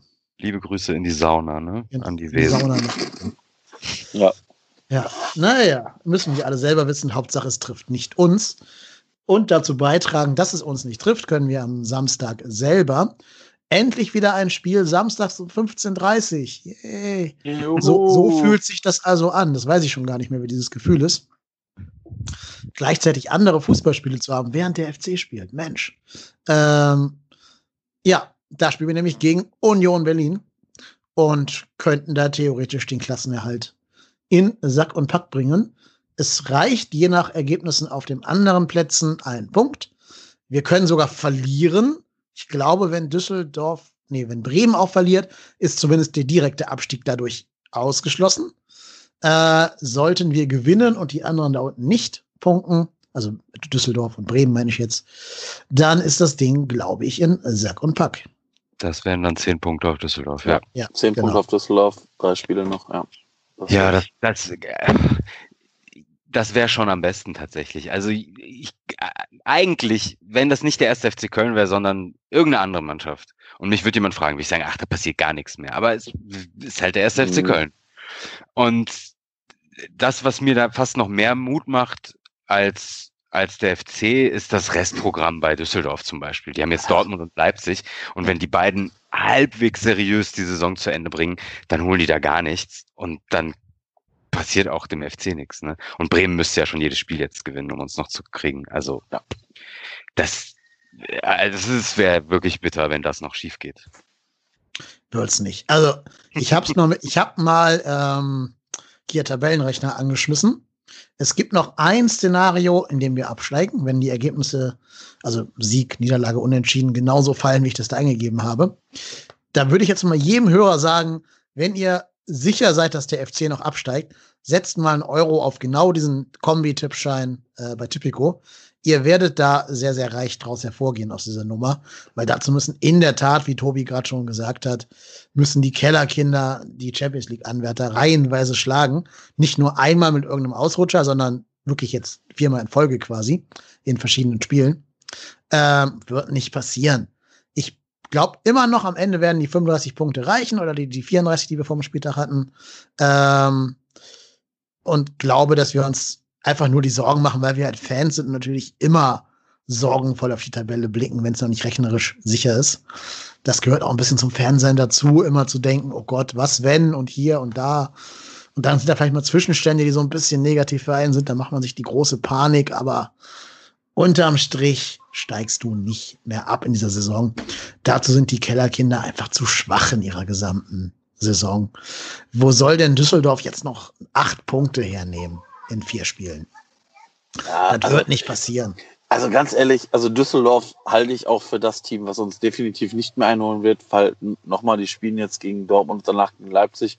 Beide Teams, Dortmund und Leipzig, brauchen die Punkte, um da ihre Tabellenplätze abzusichern und, und gegebenenfalls Zweiter zu werden oder vielleicht sogar noch Erster zu werden, das, wobei das ein Unterfangen ist, das glaube ich halt nicht. Und ähm, wie gesagt, Bremen das glaube ich halt auch nicht. Also die spielen jetzt noch gegen Paderborn, dann gegen die Bayern, dann gegen Mainz und dann gegen uns. Und wahrscheinlich gegen ähm, die Bayern, und dann machen die Bayern rechnerisch die Meisterschaft klar. Ne? Das heißt, da genau, holen, da holen genau die genau das, gar nichts. Genau, deshalb hoffe ich, dass die da genau eben genau ja, gar nichts holen. Und ja, deshalb müssten ja halt gewinnen. auch, genau, und deshalb müssten halt auch äh, die Teams äh, Leipzig und Dortmund halt im Idealfall vorher alles punkten, also gegen, gegen Düsseldorf. Und ja, dann ist das Thema durch. Aber ich wollte halt nicht am letzten Spieltag mit, ich sag mal, zwei Punkten Vorsprung nach Bremen fahren. Weil nein, um Gottes Willen. Nein, nein, wissen wir alle, wie dieses Spiel ausgeht. Dann, dann wissen wir sogar genau, wer die Tore schießen wird. Ich kann dir sagen, wer die Tore schießt und ja. wer nachher im Quadrat kotzt. Und äh, das wäre nämlich wir gewesen in dem Fall. Ja. Ähm, möchte ich nicht haben. Und ich nochmal, wenn wir jetzt am 32. oder selbst wenn wir es am 33. Spieltag rechnerisch gerettet sind, ist mir das egal ich will halt im Idealfall nicht am 34. irgendwie zittern. Ja. ja. Ich, würde, ich würde mir echt Sorgen machen, wenn wir jetzt den 27. Spieltag hätten. Ja, genau. Dann würde ich sagen, die Leistungskurve ja. ist nicht so überzeugend beim FC. Es geht alles eher nach unten. Mir gefallen auch die Laufwerte nicht mehr vom FC. Kann man auch gleich, drauf, äh, gleich drüber sprechen. Und dann würde ich sagen, ja, the trend is your friend oder in dem Fall eben dein Feind. Ähm, und dann wird es nochmal knapp, aber mit nur noch vier, vier Spieltagen vor der Brust glaube ich, selbst wenn wir alle jetzt verlieren würden, holen die da unten auch nicht die Punkte, um uns zu überholen. Ja, Deswegen ja. glaube ich, das wird nichts mehr mit dem Abstieg. Das, das, das beruhigt, also ich war heute noch hibbeliger, aber jetzt habt ihr beide das mir äh, ausgeredet. Das hat mich sehr beruhigt jetzt, dieses kleine Segment gerade, muss ich Ja, sagen. danke, danke. Dein Also, Service-Podcast. ja, genau. ähm, nee, also, ja, das ist halt die Fan. Wobei ich frage mich auch mal, ist das generell die Fanbrille? Also die Ja. Frankfurter haben ja auch 35 Punkte. ja, aber hör dir mal bitte den Ja, Eintracht-Podcast mal. von Ja. vor dem äh, Bremen-Sieg an. Vor dem Bremen-Segment. Ja, Ja, okay. Also gesagt, wir steigen safe ab, wir gewinnen kein Spiel mehr. Oh, die Eintracht, der Ja, Trottelverein. ich ich habe ich hab nur, ich hab, äh, nur den, den Basti bei 390 gehört, aber gut, der ist natürlich dann auch sehr emotional. ja, aber alle. Also das ist, glaube ich, wirklich dieses Ja, Fansein. ja wahrscheinlich. Und dass, wahrscheinlich. dass Heiko herrlich da seinen Bullshit erzählt mit Winkmann und so, kommt ja auch daher, weil er glaubt, dass er noch absteigen würde, obwohl die sieben Punkte auf Bremen haben, also direkten Mhm. Abstieg. Das ist ja auch die pure Nerven, die da blank liegen. Ja. Das ist ja auch das, was uns an dieses Spiel so fesselt, ne? dass wir diese, diese Emotionen haben, die du ja sonst in keinem Bereich deines Lebens hast. Also jetzt in keinem nicht privaten Bereich, meine ich. Du denkst ja nicht, oh, hoffentlich äh, gewinnt bei DSD ist der und derjenige, oh, kriegst dann da so eine, so eine Adrenalinausschüttung. Die kriegst du ja nur beim Fußball. Und Ja. genau deswegen, das ist ja so dieser, dieser, diese Droge Fußball, kommt ja genau daher, dass man eben diese Höhen und Tiefen und diese Gefühlsemotionen in solchen Wallungen ähm, erleben kann. Und, und dass du es halt nicht voraussagen kannst, wenn du nicht, Ja, bei- genau. Es wenn du halt, nicht Bayern München-Fan bist. ja, ne, dann, genau. ja, ja, Es ist halt ja, irgendwas in deinem Leben, was mal unscripted ist, ne? Wenn du irgendeinen Hollywood-Spielfilm siehst, weißt du ja genau, erster Akt, zweiter Akt, dritter Akt. Und am Ende, wenn es eine Komödie ist, kriegt der Held die Frau. So. Oder die Frau den Helden oder wie auch immer. Oder der Held ist eine Frau. Ist egal, darum geht's gerade gar nicht. Ähm, äh, es geht einfach nur darum, dass natürlich alles so ein bisschen vorhersehbar geworden ist. So in der Entertainment-Welt. Und da ist es halt einfach schön, so einen Bereich des Lebens zu haben, wo du absolut nicht weißt, was passieren kann. Und selbst sowas passieren kann, wie das äh, Schweine fliegen lernen und der erste FC Köln noch absteigt mit vier, Punkt, äh, vier Spielen vor Schluss. Also, Es wäre halt, also es wäre dann, da würde man, man könnte dann wenigstens am Ende sagen, naja, wir sind halt der erste FC Köln, ne? Ja. Wenn, wenn einer das Ja. noch, wenn einer da Also noch ganz- absteigt. Aber Also nein, eigentlich, ehrlich, wenn man es wenn man's nüchtern sich anguckt, dann sollte das reichen. Nee. Nee. Also ich glaube das nicht. Also wie gesagt, ich muss ganz ehrlich sagen, ich habe am Samstag Konferenz geguckt. Da spielte ja Frankfurt gegen Mainz und Düsseldorf gegen Hoffenheim. Die Düsseldorfer gehen mit 1-0 in Führung. Hoffenheim kriegt für einen Furz und Feuerstein nach ein paar Minuten eine rote Karte. Und dann denkst du dir so, yo, hervorragend. Es fängt ja gut an. Und da begann auf einmal mein Nervenkostüm zu flattern. Und äh, mein, unser, unser wer- wertgeschätzter äh, Podhost, der Dennis, musste mich dann äh, ertragen, indem ich geschrieben habe, oh, wir werden so safe absteigen, das wird so eine Katastrophe. Jetzt fängt auch noch Düsseldorf, Düsseldorf an, Punkte zu holen. Ja, gut, haben sie dann, also sie haben dann nur den einen Punkt geholt und das, wenn man, wenn man jetzt mal ganz realistisch auf diesen Spieltag zurückguckt, Bremen holt keinen Punkt, Düsseldorf holt einen und wir holen einen. Das heißt, in letzter Instanz haben wir Das- mehr oder weniger drei Punkte gewonnen, weil Düsseldorf diese, diese, diese möglichen drei Punkte auf uns, die sie eigentlich ja bräuchten, halt nicht holt. Es ist alles beim Alten geblieben, nur sind halt drei Punkte weniger zu vergeben in letzter Instanz. genau. Du sprichst halt nicht mehr über 15 mögliche Punkte, sondern nur über 12. Und, Und- wir haben natürlich ausnahmsweise mal nicht ein komplett zerschossenes Torverhältnis, ne? Durch die, Genau. durch die drei, vier auch hohen Siege, ne? 5-0 in Berlin und was 4-0 oder was gegen Freiburg und so. Ja, Das ist genau. ja auch jetzt nochmal, das ist ja gegenüber minus 27 bei Düsseldorf und minus 33 bei Bremen fast noch ein Bonuspunkt, ne? Ja. Weil die, Ja. die holen die ja nicht auf, diese Tore. Das ist ja, Nee. ja, ja absurd. Eben, eben. Bremen muss überhaupt strugglen, überhaupt mal auf Platz 16 zu kommen. Die haben überhaupt keine Ambitionen, den 12. abzufangen. Die gucken rein auf Platz 16 und werden da schon genug Probleme mit haben. Da täten sie auf jeden Fall gut daran, wenn sie sich darauf fokussieren, ja. Ja, genau. Aber die spielen noch gegen einige da unten drin, oder? Ja das- gegen, gegen uns alleine schon. Ja, ja, Paderborn, dann Bayern, Paderborn. Und dann gegen uns. Ja, aber davon, Paderborn davon, und holen die noch, davon holen die noch drei Punkte, nämlich neben Pader, gegen Paderborn. Und das war's. Ja, ich glaube nämlich auch Mainz, also Mainz steht ja noch, also steht ja, die stehen ja noch tiefer drin als wir. Die Mainzer brauchen ja definitiv diese Punkte. Und äh, das heißt, einer wird von diesen, da wird von den beiden da keine Punkte holen. Genauso wie Augsburg, die spielen auch noch dagegen gegen andere Teams. Ja, unten. das, und ja, ja, ja, das kommt noch dazu. das Augsburg spielt ja auch noch gegen Mainz zum Ja. Beispiel. Und da, da werden so viele noch Punkte unten lassen. Und am Ende werden wahrscheinlich diese 34 Punkte reichen, um, um drin zu bleiben, aber pff, also wenn ich wenn wir jetzt fünf, mit unseren 35 Punkten und oder dann den Punkten gegen Union oder gegen wen auch immer, äh, ist mir natürlich deutlich wohler, ja. Ja, es wäre halt schon cool, ne, weil du dann ja eventuell, und da würde ich, das traue ich Markus Gistol auch zu, wenn du dann nächste Woche rechnerisch durch bist, dass du dann ein bisschen was probierst nochmal gegen, gegen ja. Leverkusen und Frankfurt und so, dass du dann, dann vielleicht mal auch von den ganz Jungen einen reinwirfst, ne, den mal reinschnuppern lässt, hier Lemperle oder sowas. Traue ich ihm durchaus zu. Da, also da wäre es schon, schon sehr, sehr cool, wenn man das eintüten könnte nächsten Samstag. Ja, glaube ich auch. Aber wie gesagt, selbst wenn du nicht gewinnst, irgendwann gehen einfach die Spiele aus. Irgendwann reicht der Vorsprung, weil es nicht mehr genug Punkte zu verteilen gibt. Genau.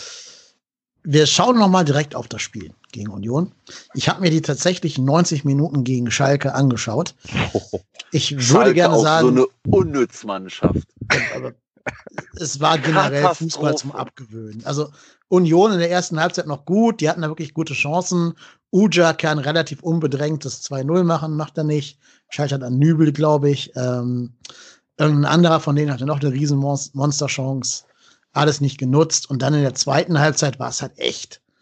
Hätte auch Aber, zweite Liga sein können. Also, also du hast dir dann zuerst Union gegen Schalke und dann den FC gegen Augsburg angeguckt. Ja, und davor sogar schon Bremen gegen Wolfsburg. Ne? Also ich habe ich hab mich da komplett abgeschossen. Respekt, Respekt. ja.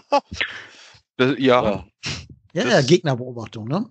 Und Aber das Ganze ich, dann ohne Zuschauer und so? Ja, ich, ich, gebe auch zu, na, wobei stimmt nicht, Union hatte zehn Zuschauer, die saßen draußen in irgendeinem Baum und haben Fangesänge angestimmt, die man im Stadion gehört hat. Ganz witzig.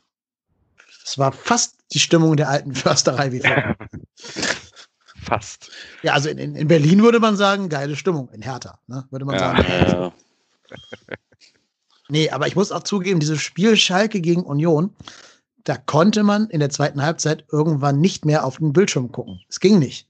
Der so Blick ging automatisch zum Handy oder auf irgendeine Zeitschrift, die da rumlag oder so. Oder man ist mal aufgestanden, in die Küche gegangen, hat was zu essen gemacht oder so, weil dieses Spiel so schlecht war, so langweilig und so, so weit entfernt von Fußball. Äh, pff, nee, also, boah, nein. Äh, will ich nicht nochmal sehen müssen. Das, das wäre das, das wäre noch ein kleines Saisonziel, was ich cool fände, wenn es schon mit dem Europapokal nichts geworden ist, aber dass man Schalke, Schalke vielleicht noch abfängt. Ja. Ne? Das wäre ja. das wäre cool.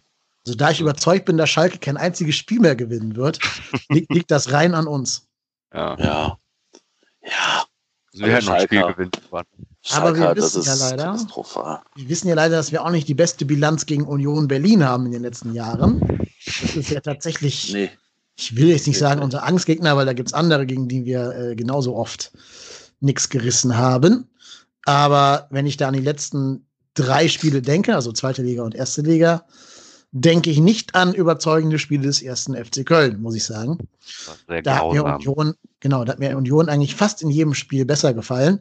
Vielleicht nicht in dem allerersten, also in dem Markus Anfang Hinspiel in der zweiten Bundesliga, da waren wir schon die bessere Mannschaft, aber halt auch die weniger abgezockte und haben das auch wieder verdattelt, wie gegen äh, Augsburg jetzt. Mhm. Und Berlin ist halt so eine Mannschaft, also Union Berlin ist halt so eine Mannschaft, die sind schon ziemlich abgezockt die beherrschen auch dieses Spiel von wegen sich fallen lassen, schreien, Schiri beeinflussen. Die haben auch so ein paar positive Drecksäcke in der Mannschaft, so äh, Andrich und, und Grisha Prömmel und wie die heißen, Trimmel und wie die alle heißen. Äh, dann haben die natürlich vorne hier mit, mit ähm, Andersen jemanden, wo, wo wir wissen, dass der gegen uns ein Tor machen wird.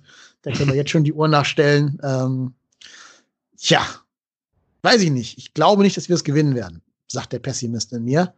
Ich würde sagen, 1-1 oder so ist, ist realistisch. Ja, nee, also, ja, weiß ich. Also, ich muss ganz ehrlich sagen, ich fand Union in den letzten Spielen jetzt nicht mehr so, also sowieso in der Rückrunde sowieso nicht mehr so überragend wie, okay. wie in der Hinrunde. Und ich glaube halt auch Union, jetzt ist das Spiel jetzt wieder in Köln, aber grundsätzlich trifft Union auch dieser Zuschauer. Ausschluss Corona-bedingt äh, natürlich auch. Ähm, ja. das, ist eine, das ist auch eine Mannschaft, die komplett über die Emotionen kommt. Und ich finde, da merkt man schon so, so einen kleinen Bruch in, in der Mannschaft. Und ich glaube halt einfach auch, dass mittlerweile alle Teams gemerkt haben, alles klar, wie spielt Union, wie müssen wir uns darauf einstellen und nicht mehr dieses Überrumpeln lassen von, von etwas Neuem in der Liga. Ich glaube, das ähm, ist halt auch mittlerweile angekommen. Ja, ich glaube, das ist, und also ich glaube, wir sind schon auch so ein Verlierer dessen, ne, dass wir keine Zuschauer mehr im Stadion haben. Aber bei Union ist das massiv, dass das dann fehlt. Weil das ist für die die erste Bundesliga-Saison, das ist ne, das erste Mal nach München, das erste Mal gegen Dortmund spielen und so weiter. Da ist ja wirklich jede Woche aber richtig was los gewesen. Und ich glaube, selbst Auswärtsspiele, klar, die waren heimstark und ne, auswärts nicht so, aber selbst da hast du, haben die ja auch immer 4000 dabei, die dann, die dann da Bambule machen. Und das, das ist schon, das fehlt denen massiv, ne? Weil rein fußballerisch ist es jetzt nicht irgendwie groß, was die da spielen. Das, das war schon, glaube ich, bei den 50 Prozent das Publikum, was die getragen hat durch die Hinrunde. Ja, das glaube ich auch, ja. Ja, total. Ähm, trotzdem glaube ich, es reicht bei denen, um uns einen Punkt abzutrotzen. Ähm, weil die auch wissen, wenn die 1 in Führung gehen, wissen die, wie die das verteidigen müssen. Ne? Gegen Schalke haben sie zwar das Tor gefressen, aber der Schuss hatte einen Expected Goal-Wert von 0, Schlag mich tot, 2 oder so. Mhm. Also, das ist halt so ein, so ein Jahrhunderttor gewesen. Im Rasenfunk haben sie gesagt, dass alle Schalker Chancen zusammen addiert auf einen Expected Goals Wert von 0,7 kommen. Während, während Union ein 2, irgendwas Wert hatte. Also, das sollte euch sagen, wie dieses Spiel gelaufen ist, wenn ihr es nicht mhm. gesehen habt. Ähm, ja, und gegen uns, weißt du, wenn die 1-0 führen, die wissen schon, wie sie uns bespielen müssen, dass wir da nicht groß zu Torchancen kommen. Also, wenn dann wieder so ein, so ein, so ein Monster-Tor von Modi oder irgendwas, aber ja, ich, ich glaube, ich glaub, wir schlagen die ja, Glückwunsch. Wir brauchen ja ein bisschen Optimismus hier im Podcast. Äh, irgendwie, was waren das jetzt? Sechs, sechs Spiele nicht gewonnen?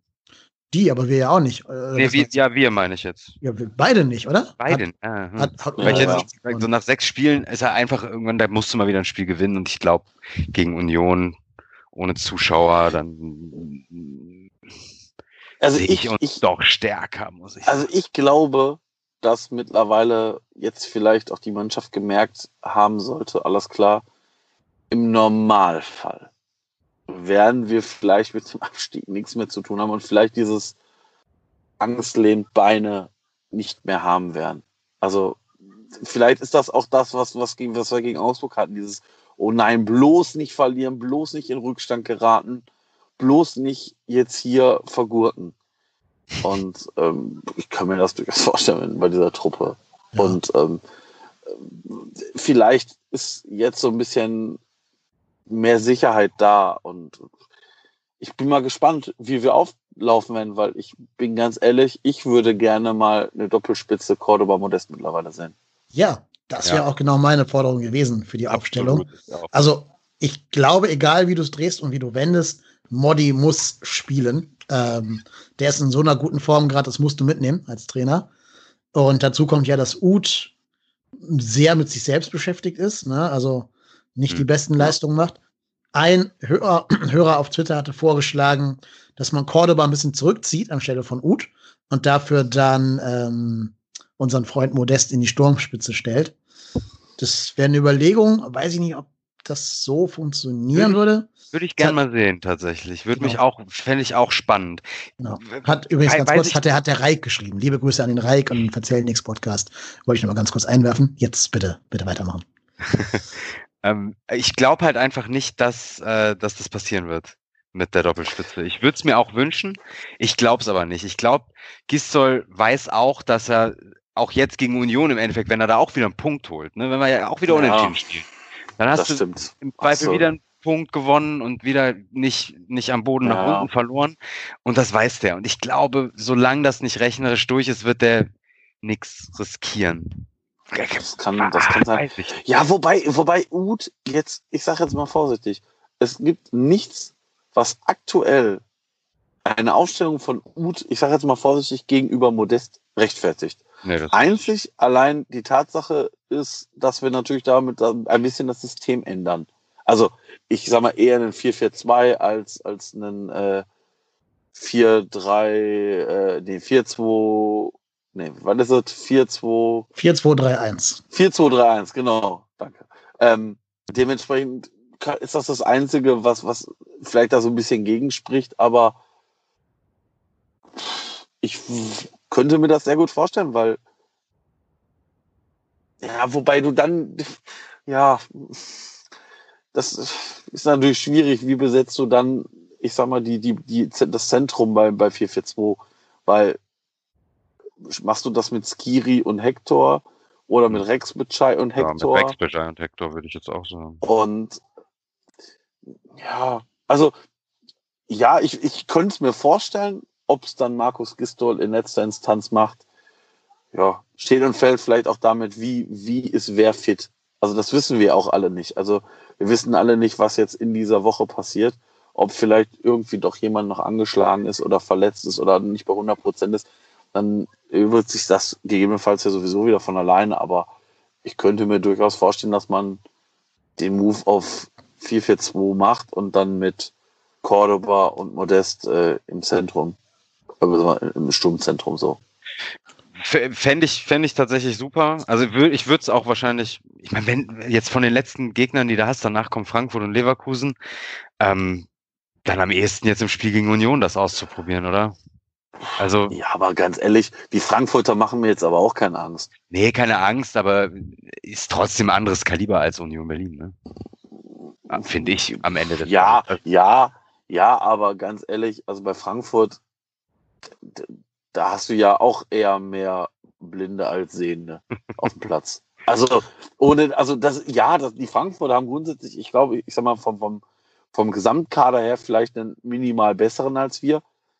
Aber ich finde, die machen halt auch eigentlich in Summe zu wenig daraus. Ja, vielleicht bin ich da noch so geprägt von der letzten Saison. Das, da habe ich, ja, genau. hab ich, das, viel, das, hab ich die oft in Europa gesehen und so. Und da haben die mich sehr, vielleicht ist das einfach noch so im Hinterkopf bei mir. Das kann auch sein, ja. Ja, aber also ich muss ganz ehrlich sagen, vor dem Sturm, Nee, ja, stimmt schon. Da Bastos, ist es, Silva, ja, ja. Also die können ja. dich, klar, natürlich, also wahrscheinlich wird es jetzt, jetzt passieren, dass die uns jeweils zwei Dinger einknipsen werden, äh, damit ich ja wieder die große Fresse gehabt habe. Aber ähm, das ist jetzt auch kein Sturm, wo, wo, wo ich denke so, oh je, mine, bitte, liebe Leute, haltet euch fest. Solange man, Kostic, solange man Kostic aus dem Spiel nimmt. Genau, solange du Kostic aus dem Spiel nimmst und auch der ist jetzt aktuell nicht in der Phase der Saison, wo dem alles gelingt. Und auch der kann nicht, ich sag mal, 34 Spiele alleine entscheiden. Mhm. Und auch, auch Leverkusen, das ist, natürlich ist das ein super Kader und natürlich werden die im Ideal, also wenn die im Normalfall uns besiegen. Aber das haben sie im Hinspiel auch gesagt. Und das haben wir auch im Hinspiel alle gedacht. Und äh, weiß ich nicht. Da möchte, also ich, ich möchte nicht in der Haut von äh, Florian Wirz stecken, wenn auf einmal dann äh, Marco Höger von rechts außen angeflogen kommt. Dazu müsste der aber erstmal in der Lage sein, den schnell genug einzuholen. Karriereende incoming. Nein, also, nein, das hoffe ich für ihn nicht. Für weil, beide. Äh, für Höger, beide. Höger wird 34 Spiele gesperrt. Ja, aber Legende, ne? Aber, aber Legende. Legende. Selbst wenn Höger das versucht, der ist gar nicht schnell genug, um den Wirt nee, nee, Nein, aber, nein, aber äh, nochmal, die Leverkusener, das ist auch ein hochtalentierter Kader, aber auch die haben teilweise Spiele darunter, wo du denkst so, was machen die da gerade? Also, wie gesagt, wir haben, wir haben noch genug Möglichkeiten jetzt in den vier Spielen unsere Punkte zu holen und das werden wir auch. Und wie gesagt, da müssen wir, wie gesagt, im Idealfall holen wir ein oder drei Punkte gegen Union Berlin und damit dürfte das Ding dann vom Tisch sein, je nachdem, wie die anderen, also wie zum Beispiel Bremen oder, äh, oder ähm, Düsseldorf spielen. Und damit dürfte ja, ich glaube ich, ich glaube auch fast, fast dass, dass, dass es jetzt am Samstag weil ich ja von einem Sieg ausgehe, dass es dann auch eingetütet ist. Dann ja. So, ach, ja, erstmal im ja. Punkt ist das, glaube ich, nachher safe. Ja, ja, ja genau, genau. Das, ich, ähm, glaube, nach Samstag ist das, ist genau. das durch. Ja. Ganz, ganz spannend, weil wir gerade diskutiert haben, ob 4-2-3-1 oder 4-4-2. Das Hinspiel hat ja das letzte Mal markiert, dass Markus Gistol in 4-4-2 gespielt hat, tatsächlich. Ich weiß nicht, wer sich jetzt spontan erinnern kann. Ich lese einmal die Aufstellung aus dem Hinspiel vor. Äh, ist nämlich ganz spannend, finde ich. Noah Katterbach auf links, das denke ich, könnten wir am Samstag auch sehen. Die Mitte haben gebildet Sebastian Bornau und Lasse Sobich. Sein einziges mhm. Spiel, weil wir damals gedacht haben, man muss dem kopfballstarken Andersen den mhm. gleich kopfballstarken Sobich auf die Füße stellen. Und das müssen wir auch gleich nochmal kurz diskutieren, wenn es äh, um die Aufstellung hinten geht. Rechts außen Benno Schmitz. Jo. Note 5. Tja, no comment. Mittelfeld Westrate und Höger. Note 4,5 und 5. Drexler auf links außen. Ehisi auf rechts außen, also als rechts Außenstürmer. Und Das die beiden, völlig verdrängt. yep. Und die beiden Stürmer waren Terodde und Cordoba. Und dann kam, in der Halbzeit kam dann Schaub für Isibue, Keins für Höger und Modest für Terodde im Laufe der zweiten Halbzeit. Gott, das ist aber wirklich seltsam. Ja, das war wirklich so der, der Experimentierer Gistol, ne, Das- der seine das- Mannschaft noch nicht gefunden hatte. Ja, Da das- gab's das noch keinen das Jakobs im Kader. grausamste Spiel, ne? Das war, glaube ich, also, so schlecht war es vorher nicht und wurde es dann Ja, auch nicht mehr, ne? Das war der Tiefpunkt. Ja. Da hat ja damals ja. dann Gistol richtig reagiert und die ganzen Youngster aus dem Hut gezaubert. Genau. Genau. Aber auch da Katterbach nur eine 4, ne? Also die Idee, dass er so, so dominant war in der Vor-Corona-Zeit, auch nur bedingt. Aber in dem Ja. Spiel dann ja schon richtig, ne? Mit einer Ja, Vier. ja. Und eine 4 ist okay. Wobei der Best, Notenbeste war Sebastian Bornau mit einer 3,5. Ja. Und das bringt mich elegant zu meiner Frage, ob er denn auch jetzt kommenden Samstag spielen wird. Ja, finde ich schon. Für Ich wen? finde, das ist der beste Innenverteidiger, den wir im Kader haben. Ich würde ihn für, ich würde ihn für Leistner spielen lassen. So weh mir das tut, weil ich den wirklich mag als Typ und äh, weil er auch seine Sache gut gemacht hat, aber Bornau einfach dann Spielaufbau mehr beizutragen hat, glaube ich. Und torgefährlich bei Standard. Also Bornau ist für mich auch eigentlich unser Innenverteidiger Nummer, also ist unser Innenverteidiger Nummer eins. Dementsprechend ist das eigentlich für mich gar keine Frage, ob er spielt, sondern eher für wen er spielt. Ja. Mm, Ich persönlich könnte mir aber vorstellen, dass man vielleicht Raphael Schichos rausnimmt. Ähm, nicht, weil er jetzt schlecht gespielt hat, sondern vielleicht einfach, um ihn zu schonen. um ihn zu schonen, weil der ist ja jetzt nach seiner schweren Verletzung jetzt auch noch nicht so lange wieder dabei und da weiß ich dann auch nie, wie so der Fitnesszustand ist. Ähm, das könnte ich mir vorstellen. Aber wie gesagt, ich bin mir gar nicht so sicher, ob man nicht vielleicht sogar Leistner auf die rechte Außenverteidigerposition schiebt, ähm, wenn er das denn kann und vielleicht Gistol das eine Option ist. Ähm, dann würde man im Prinzip spielen mit, ich sag jetzt mal vorsichtig, Katterbach, Tschichos, Bornau, Leistner. Mhm. Kann ich mir durchaus vorstellen. Da ist dann die Frage, ob Leistner das adäquat spielen kann. Ähm, pff, wenn nicht. Also wie gesagt, Tschichos, Leistner ist für mich ein enges Ding. Also das ist Ja, jetzt nicht so klar, total. dass ich das, äh, das ist, ist jetzt nicht so, dass ich, weiß ich nicht, wie bei Noah Katterbach und Benno Schmitz oder so so ein Firlefanz, wo man sagt, ja, oder äh, Hector und Höger oder weiß ich Oh, nicht. da kommen wir gleich nochmal drauf. Augenblick. Nee, nee. Doch, doch, warte mal. Da kommt gleich ein Hot Take von einem unserer Hörer. Aber, Ja. aber würdest du Easy draußen lassen, wenn er fit ist? Ich, Ich, für mich Ich würde er tatsächlich spielen. Also schwierig hinten. tatsächlich. Ja, also Schwierig, weil auch, weil Psychos und Leisten haben es halt beide echt gut gemacht eigentlich. Ne? ich meine, auf der anderen Seite, ich könnte mir durchaus vorstellen, dass Leist, also Leistner hat ja vor seinem Wechsel nach England für Union gespielt. Mhm. Und vielleicht kitzelst du ja aus so einem Spieler dann noch mal was raus. So gehen die alten Kumpels, gehen die alten Kollegen noch mal besondere Leistung bringen. Ähm, könnte ich mir vorstellen, dass das vielleicht auch noch mal so der Push ist und deshalb eher Tschichos rauszunehmen. Oder vi- vielleicht sagt Gisdol auch, ne, nee, ich lasse die beiden weitermachen. Die haben es so gut gemacht, da muss, muss äh, Bonner sich Ah. erstmal anstellen. Glaube ich nicht, aber wer weiß, ne? Wer weiß. Also Wenn ich muss ganz ehrlich sagen, bis auf die rote Karte hat Bornau in, mein, in, in dieser Saison so wenig Schwächen gezeigt. das ist richtig. Und ähm, also das würde, würde ich, könnte ich mir eigentlich nicht vorstellen. Also kann, ich kann es mir aktuell nicht vorstellen. Ja, stimmt schon. Ich würde ihn auch nicht draußen lassen, aber wer weiß, ne? Also, Ja. ja. Ja, wo, also ich muss auch ganz ehrlich sagen, das ist auch die Position, wo wir, ich sage jetzt mal vorsichtig gesagt, das Luxusproblem haben, dass wir da drei haben, denen ich zutraue. Also, Ja. ne, also wir haben auf anderen Positionen auch drei Leute oder vier Leute, wo ich dann aber denke so, hm, Ja, also ne, das ist, das ist so wie beim Ausverteidiger, wo du denkst, ja, also Benno Schmitz kann das sicherlich ausspielen. Ja. Aber er macht halt also, schlecht.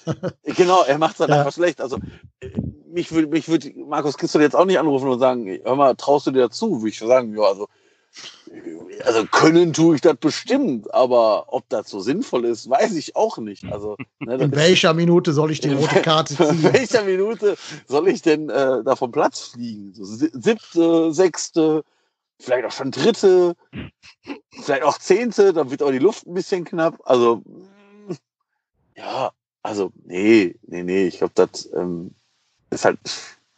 Ich, wie gesagt, ich persönlich glaube, dass es Bonn, dass Bonn auch spielen wird. Ob mit Leistner oder mit Schichos, Ist auch dann, ist dann, glaube ich, egal, wahrscheinlich ne? relativ egal. Ja. Ja, ja, Aber ja. ich denke, bei Zichos wäre es ganz angebracht, ihm auch mal eine Pause zu geben wegen der Verletzung. Ein bisschen äh, Belastungssteuerung. Das ist auch für die Gesundheit des Spielers langfristig, glaube ich, eine ganz gute Idee. Also Ja. spätestens, wenn es Ja. rechnerisch sicher sein sollte, muss man ihn, glaube ich, auch mal ein bisschen vor sich selber da schützen. Ähm, Jetzt habe ich aber noch einen Hot-Tag für euch, habe ich gerade schon angeteasert. Unser Hörer oder vielleicht auch Hörerin, weiß ich nicht genau, der gute Mpok Nor, at Nor Mpok, hat folgenden Hot Take zum Besten geschrieben. Ich muss meine Kehle säubern, denn das wird jetzt, wird mir schwer fallen vorzulesen. Äh, ich distanziere mich von allen Aussagen, die unsere Hörer treffen. So, Achtung. Zitat. Höger war ein deutliches Upgrade im Mittelfeld. Mit seiner Erfahrung meiner Meinung nach eine Option, um auch mal Hector eine Pause zu gönnen, der momentan grausam spielt. Außerdem hat er dieses Drecksack-Gen, was allen FC-Spielern außer Drexler abgeht. Zitat Ende. Also hier wird sich für ein Mittelfeld ausgesprochen, in dem Marco Höger von Beginn an spielt. Bitte. Ja, also, also grundsätzlich ist die Aussage nicht verkehrt. Aber wenn wir aus dem Mittelfeld spielerische Qualität erzeugen wollen, ist Marco Höger mit, Abs mit weitem Abstand der letzte Spieler, den ich auf dieser Position sehen will. Marco Höger ist ein reiner Zerstörer. Und ich weiß nicht, ob das, also wenn wir gegen Leverkusen spielen würden, dann auch da habe ich Bauchschmerzen, aber da kann man darüber nachdenken, weil weil es da halt auch vielleicht darum geht, eher tendenziell zu zerstören, kaputt zu machen. Aber ich glaube nicht, dass wir gegen Union Berlin das Spiel unbedingt immer zerstören müssen. Also Ja, vielleicht das, machen brauchen die wir schon, da. das machen die schon. Wobei Ja, der, genau. der Advocatus Diaboli in mir sagt jetzt, Schalke hat äh, Salif Sané speziell darauf abgestellt, Yunus Mali aus dem Spiel zu nehmen. Ja, Ja, liebe Ja, Hörer, gut. Mali spielt bei Union Berlin. Ähm, Ja, aber, aber, aber, aber, aber Schalke hat jetzt da ja trotzdem nichts gerissen. Also. nö, also nö, auf keinen Fall. Das könnte aber ein Ansatz sein, dass man sagt, okay, Aber- die haben aber halt einen Spieler, der. Mittelfeld gestalten kann. aber Salif Sané ist jetzt nicht mit Marco Höger zu vergleichen. Nee, und der hat es ja auch nicht geschafft, den Mali in der ersten Halbzeit aus dem Spiel zu nehmen. Also, aber es war Ja, Also, auch war der Matchplan von. Dann äh, kannst du aber eher sagen, eher sagen, Hector und Skiri arbeiten beide defensiv gegen Mali. Dass, dass Ja. immer einer da ist. Das fände ich dann sinnvoller, als zu sagen, hier, Marco Höger, du kümmerst dich um den. Ich will den auch gar nicht in die Startelf reden. Das ist jetzt nicht mein Begehr. nee, nee, nee. nee, um Ähm, Willen, aber Markus Gisdol, hören Sie jetzt bitte weg. Genau, hören Sie jetzt weg. Nein, Also- wenn es in irgendeinem Paralleluniversum so wäre, dass Höger spielen würde, geht das meiner Meinung nach nur, wenn du das System komplett umschmeißt ja, und mit einem 4-3-3 spielen lässt. Ähm, also wirklich vier Defensive und dann im Mittelfeld Elvis, Höger auf der tiefen Sechs und, und äh, Hector. Und davor dann irgendwie drei, keine Ahnung, drei andere spielen lässt. Das- Aber das, machst du nicht gegen. Union Berlin. Das kannst du, wie ihr gerade schon gesagt habt, gegen, gegen Leverkusen machen. Ja. Wenn du sagst, Genau. Abwehrschlacht von der ersten Minute an. Okay, aber Ja, vor allem, wenn nicht, wir sind durch, wir sind gerettet, wir probieren Ja. das jetzt mal aus. Ne? Wir gucken mal, was passiert. Aber nicht gegen, einen, nicht gegen einen Mitaufsteiger, der vom Gehaltsbudget her irgendwie zwei Klassen unter dir spielt eigentlich. Ja, Wird, wird Gistol nicht machen. Auch. Nee. Also, vor allem, vor allem, ich denke mir dann immer so, ich meine, du musst ja auch irgendwie mal überlegen, was passiert denn, wenn du dir in der 28. Minute das 1-0 aus dem Standard fängst. Ja, Dann musst du nämlich aktiv das Spiel machen. Und dann soll Marco Höger das Spiel anleiten? Mhm. sehe ich. Also ich, Interessant. ich- pff, Ich würde jetzt nach seinem, nach seinem Auftritt in der zweiten Halbzeit sagen, wenn du, wenn du ein ähnliches Spiel hast, äh, und, und dann ein bisschen umstellen musst, weil du ordnen musst, weil spielerisch nichts kommt und so, dann kann, kann man sich ja offensichtlich doch auf ihn verlassen. Ne? Oder vielleicht sogar, wenn, wenn du 1-0 führst und sagst, du brauchst jetzt noch einen, der da hinten ein bisschen, bisschen ordnet und einfach auch mal, auch mal, auch mal einen weghaut und das Spiel langsam macht. Aber von Anfang an, nee, sehe ich nicht. Also interessanter Gedanke, aber gl glaube ich nicht und sehe ich auch nicht. Nö, genau. Sehe ich genauso. Ähm, vor allem würde ich mich immer fragen, warum spielt ein Marco Höger, während ein Bürger Westrate irgendwo im Hotel sitzt und das Spiel von da aus guckt? Also, das ist ja, großes ja, da sind, ich glaube, bei Verstrate sind Dinge hinter den Kulissen passiert, die wir alle nicht, nicht kennen, aber egal, das wird jetzt alles zu weit. Das Ähm, kann man auch vorstellen, ja. Ich kann es auch nur mutmaßen, ich weiß es ja selber nicht. Na gut, ich glaube, wir haben ähm, das Spiel in Augsburg gründlich besprochen und auch die Vorschau abgehakt. Wir lassen uns überraschen, wie flexibel Herr Gistol ist, ob wir Modest und Cordoba sehen, einen von beiden oder ein anderes System. Äh, wir sind sehr gespannt. Wir warten die Dinge, die da kommen und genießen am Samstag um 15.30 Uhr mal wieder ein bisschen echte Bundesliga-Anpfiffszeit, wenn auch ohne Fans. Ja, mir bleibt nur noch zu sagen, ich danke allen Hörern, die Feedback eingereicht haben für diese Folge.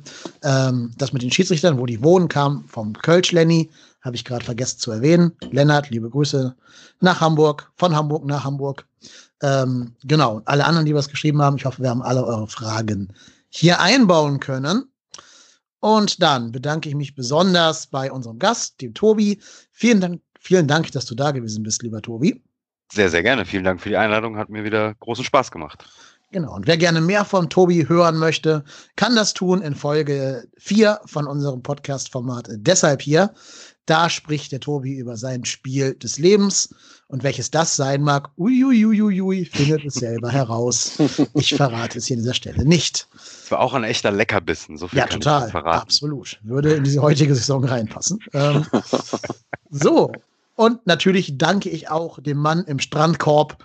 Ihr habt ab und zu mal eine Meckermöwe gehört, glaube ich. Ich habe sie zumindest hier in meinen Kopfhörern gehört. Ja, schön. Aber äh, das passt ganz gut. Das Meckern passt sehr gut zu diesem Podcast hier. Das könnt ihr ja auch super gut.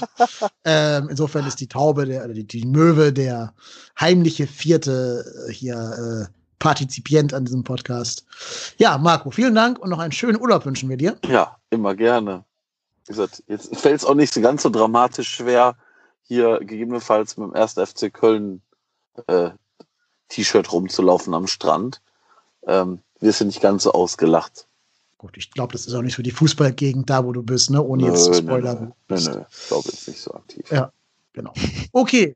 Und ich danke auch mir selber für die technische Aufwendung, die ich aufbringen werde, diese Folge zu schneiden und online zu bringen. Tue ich doch gerne. Ja, ansonsten schaltet wieder ein, wann die nächste Folge kommt. Ihr werdet es erfahren. Wir werden wissen es selber noch nicht. Sie kommt. Sie wird hoffentlich den Klassenerhalt äh, mit euch besprechen.